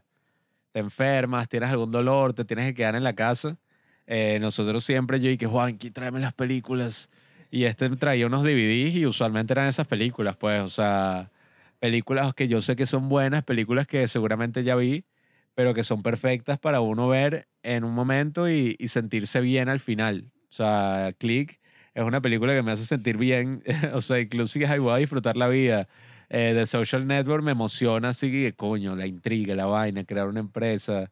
Eh, Scott Pilgrim, bueno, ni hablar, estoy que sí. Que si es una gran historia, no va a depender totalmente de qué va a pasar. Me, me diste un spoiler y ya no disfruto la película, porque ya sé la historia. Que bueno, si la historia está, sí, o sea, si está bien contada, si en, en realidad te crea como que una experiencia disfrutar de todo lo que le pasa a los personajes, llegas a un punto que así tú sepas todo lo que va a pasar, como es el hecho de que, bueno, si ya viste la película tres veces, sabes toda la trama, pero al mismo tiempo el cine no se termina en, en eso y que no, bueno, como él ya me contó la película, ya cuando la vea no la voy a disfrutar en lo absoluto, así sea con canciones o lo que sea, ya no me importa porque ya sé lo que va a pasar. Si hay películas de ese estilo, pero esas películas no son buenas y no son rewatchable, o sea, y que no, ya como yo sé todo lo que va a pasar, pues ya no me importa. Ya cuando la veo no siento nada. Si la película... Sí, o sea, e- e- esa de, de Usual Suspects, que, que bueno, si ya tú sabes el plot twist y ves la película, ya tú piensas que es una estupidez.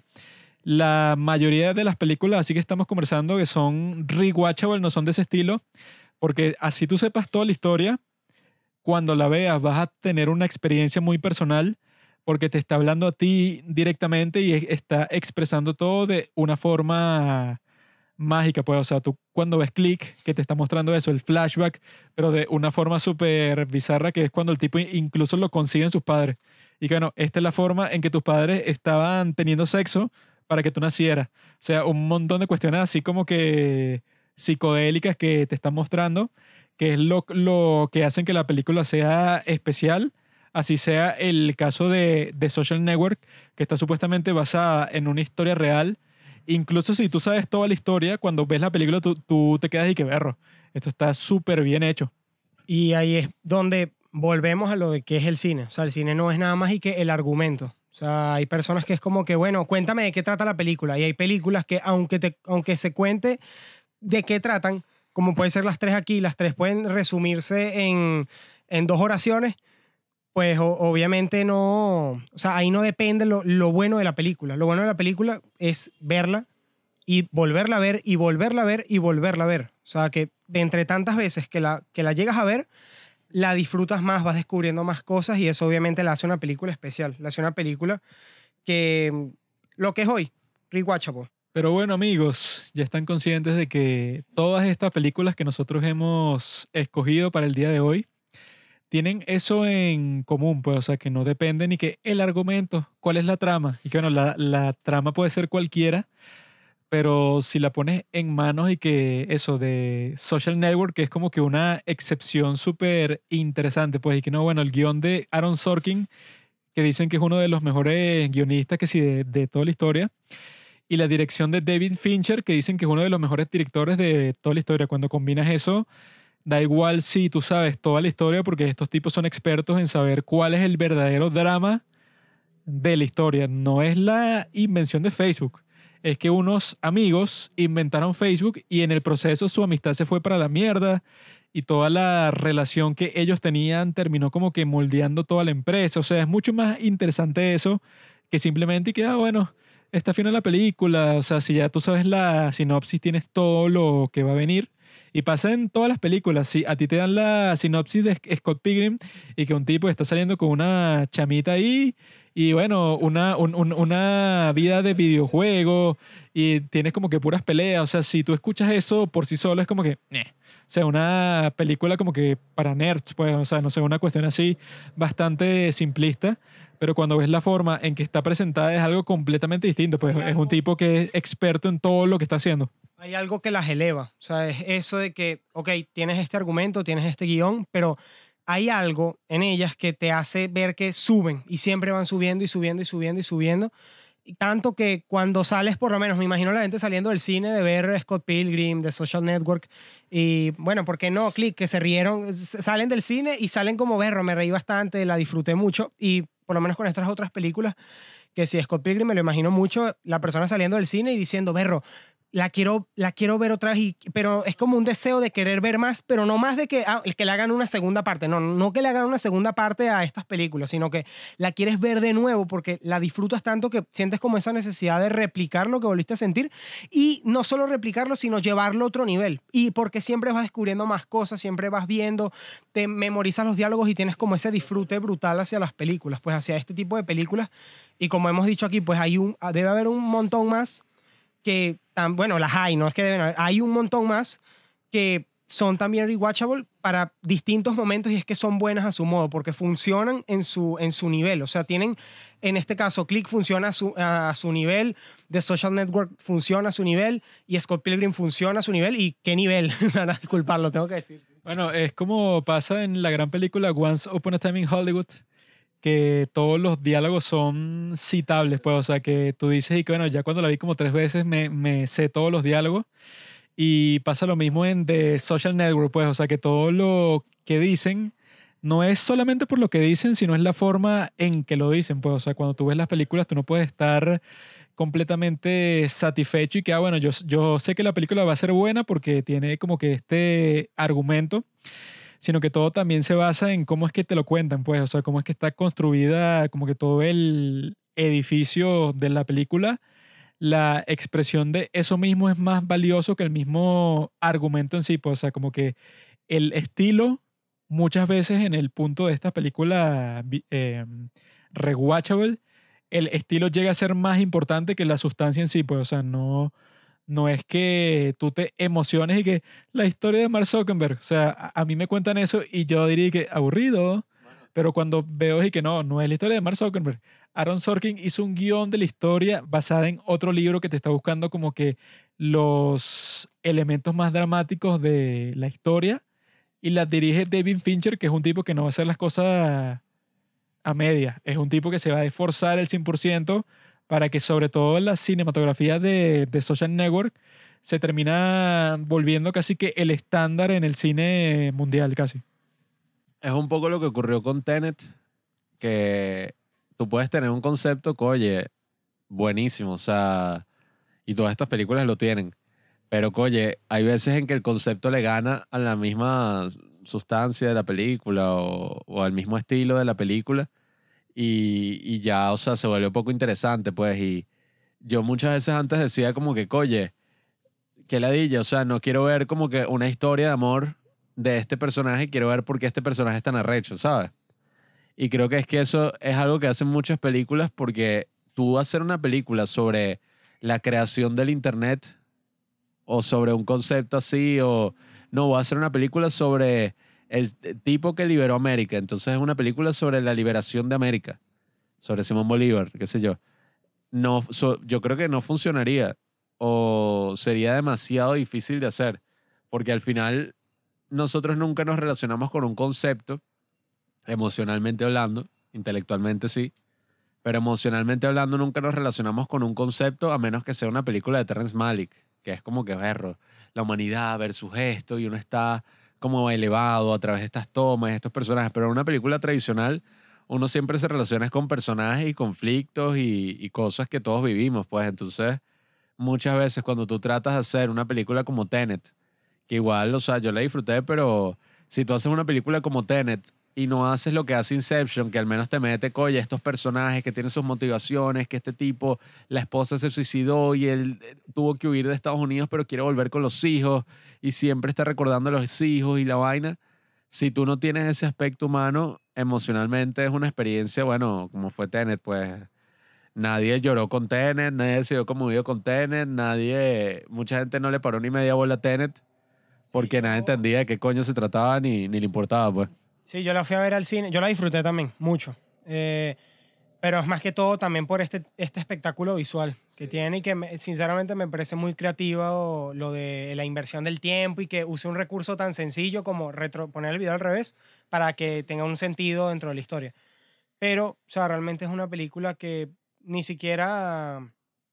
O sea, ni siquiera pues algo como que la vas a ver al cine y sales y tampoco es como que la puedes hablar demasiado, ¿sabes? Que, que en el carro, vas en el carro y que eso es algo que yo hago mucho. Y como que...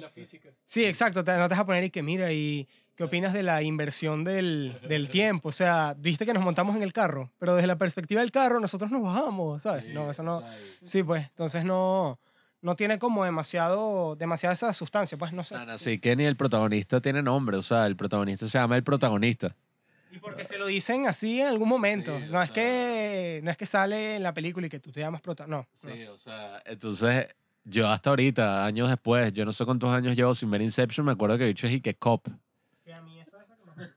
Por eso, o sea, entonces eso es lo que digo, pues The Social Network ilustra eso a la perfección, así como todas estas películas que tienen un gran concepto, son ejecutados de una muy buena manera por gente muy talentosa y eso es lo que hace que años y años después, o sea, más de 10 años después de que haya salido cada una de estas películas y que, al menos en nuestro caso, pudimos ver los estrenos o vivir los estrenos, que no es el caso de películas de los 70, 80, 90, así, eh, es lo que hace que las películas sean rewatchable y que, bueno, exista todo esta, este estilo casi, por decirlo, de películas o esta condición de películas que, que podemos volver a ver sin cansarnos miles de veces y que siempre podemos conseguir algo nuevo al volver a ellas. Eso es correcto, compañero. Estas películas son muy buenas y muy interesantes, ¿vale? Eso es verdad, ¿no? Lo de que los astros se alinearon para decir que esta película fuera perfecta. Estas películas son increíbles. Las puedes ver con tus amigos, con tu familia, con tu perro, con quien quieras. Solo también la Y vas a seguir descubriendo cosas nuevas. En el caso de Scott Pilgrim, yo he visto Scott Pilgrim un montón de veces. La red social, cada vez que la veo, descubro algo nuevo. Por ejemplo, ayer descubrí en una de las clases que estaba Mark Zuckerberg, estaba mostrando en el proyector a Maquiavelo. Y Mark Zuckerberg se comporta como Maquiavelo en esta película porque el tipo hace firmar a su mejor amigo un contrato que en realidad entre líneas tiene una cuestión para que el tipo pierda todas sus acciones y quede como un vagabundo en la calle. Básicamente, Mark Zuckerberg, eso se hace el amigo de Eduardo Saverin, como si todo está bien, le da el 34% de las ac- acciones de la empresa y termina como 0,03%. O sea, es un movimiento bastante maquiavélico y que, y que cuando te lo, te lo, te lo muestran así, em, cuando la empresa ni siquiera está formada, te muestran que él en la clase está viendo como que algo sobre Maquiavelo. O sea, hay como que estos easter eggs que te están mostrando ahí. Y en el caso de Click siempre está eso, pues siempre está que, como en las grandes películas, si tú las ves en distintos momentos de tu vida, tu reacción va a ser distinta. Pues en el caso de Click, em, si tú ves Click con 70 años, va a ser completamente distinta como la vi yo cuando tenía como 11 años, porque vas a tener como que todas estas experiencias distintas y yo creo que esa es una de las maravillas de Click, pues, o sea, que en Click, por ejemplo, todos los personajes tienen poco detalle. O sea, son como que, bueno, Michael, arquitecto, tiene esta familia, fin. O sea, esos todos los detalles, todas las características que te dan de cada personaje son bastante limitadas. Entonces tú cuando la veas es muy fácil para ti proyectarte a cualquiera de los personajes porque no te dan muchos detalles. En películas un, poco más realistas, en donde te dan detalles de todo lo, lo que está pasando, es más di- difícil que te identifiques con cada personaje porque tú dices, bueno, él no es como yo, porque nació en tal parte y tiene estos gustos, hobbies, profesiones, etcétera. Pero en el caso de Click, como en el caso de, bueno, de esa de cuento de Navidad con Scrooge, Scrooge te dan uno que otro dato de su vida. Te dicen que, bueno, él nació aquí, estuvo en esta escuela, tal y tal y tal, pero no te lo detallan completamente, justamente para que cualquiera se pueda identificar con todo lo que le pase y que tú proyectes todos tus gustos y todas tus experiencias en este personaje que no está muy detallado en lo absoluto, ¿no? Y si esas películas tienen esos efectos a cualquier edad, o sea, eh, que como dijo Juanqui, que la ve una persona de 70 años y le cause un efecto así a como cuando la ves, no sé, siendo un niño, siendo un adolescente, siendo un adulto, pues obviamente va a tener distintos efectos en cada persona. Pero ahora imagínate verlas tú, o sea, re- revivirlas, ah, por eso es que son películas rewatchable, a cada, en, algún momento de tu vida que tú digas, berro, aquí quiero ver esta película en este momento. A mí me pasó, la verdad, este, que Scott Pilgrim cuando la vi siendo un niño, yo veía las peleas y la broma y yo decía, ver, increíble, esto es no, lo mejor que he visto en mi vida, estaba flip-". Bueno, actualmente cuando la veo digo, esto es increíble, es lo mejor que he visto. Bueno, también, pero también lo veo desde el lado que como, o sea, aquí tenemos la idea de queremos ser cineastas, queremos ser directores de cine, yo que me dedico a la edición, pues obviamente tiene efectos nuevos en mí, porque yo no soy la misma persona que era cuando tenía 12 años cuando vi la película y probablemente no, no y, mu- y estoy 100% seguro que no voy a ser la misma persona cuando tenga 40 años ni cuando tenga 70, si llego a los 70. Pero es eso, o sea, siento que por eso es importante volver a ver estas películas, porque en cada aspecto de nuestra vida pueden tener un efecto. A mí me pasó que yo tenía en el 2015, yo tenía también 12 años y yo, yo vi Anomalisa, que es una película de Charlie Kaufman que te habla, bueno, yo lo que me acuerdo era de esta persona que veía a todo el mundo con la misma cara, con la misma voz y hasta que, bueno, aparece esta voz y tan solo pensándolo aquí, ya, ya como que entiendo algo más de la película. Pero en el momento en el que yo la vi con 12 años, yo no entendí nada y hasta podría decir que, berro, que aburrida, perdí mi tiempo. Pero es eso, por eso es importante volver a ver las películas, porque a medida que tú vas creciendo, pueden tener un efecto diferente en ti. Sí, o sea, yo creo que eso es lo importante con todas estas películas, pues que están hechas con el objetivo de que y que yo estoy metiéndome en un trabajo de años y años y años. Y yo no voy a hacer la película para que, por ejemplo, Pita la vea eso, bueno, vela el lunes. Y ya, bueno, yo pasé como tres años en eso, le metí referencias, le metí easter eggs, le metí un montón de cuestiones súper interesantes para que tú cuando tengas ¿Tú cuántos años tienes, compadre? 19. Para que cuando tengas 29 la vuelves a ver y la, y la vas a ver probablemente completamente distinta si está bien hecha. Entonces no tiene sentido que uno tenga la actitud y que ya la vi. Para que la- y que bueno, hay, hay películas que sí son así. Que bueno, yo creo que Ant-Man, no sé, el hombre hormiga. Y que no, yo volví a ver el hombre hormiga a los 30 y es completamente distinto. Epa, ese es Edgar Wright. Mucho cuidado con lo que estás diciendo. Por favor. Epa, epa. O sea, todas esas películas así que son como que más directas y que, ok, no son muy rewatchable, pero las gr- grandes películas, así sean un poco pesadas, son para que cuando tú tengas 40 la vuelvas a ver y la ves completamente distinta, porque tus experiencias de vida te han hecho una persona distinta, ¿no? Entonces, para la gente que se toma en serio el cine, como nosotros, llega el punto de que casi cualquier película buena es rewatchable, pero en el sentido de este capítulo, que bueno, que se pueden hacer más capítulos sobre el tema, pero en este en específico son de estas películas que además de que son tan buenas para lograr ese estatus, también la forma en que están hechas influye bastante en cuál es la reacción de uno, ¿no?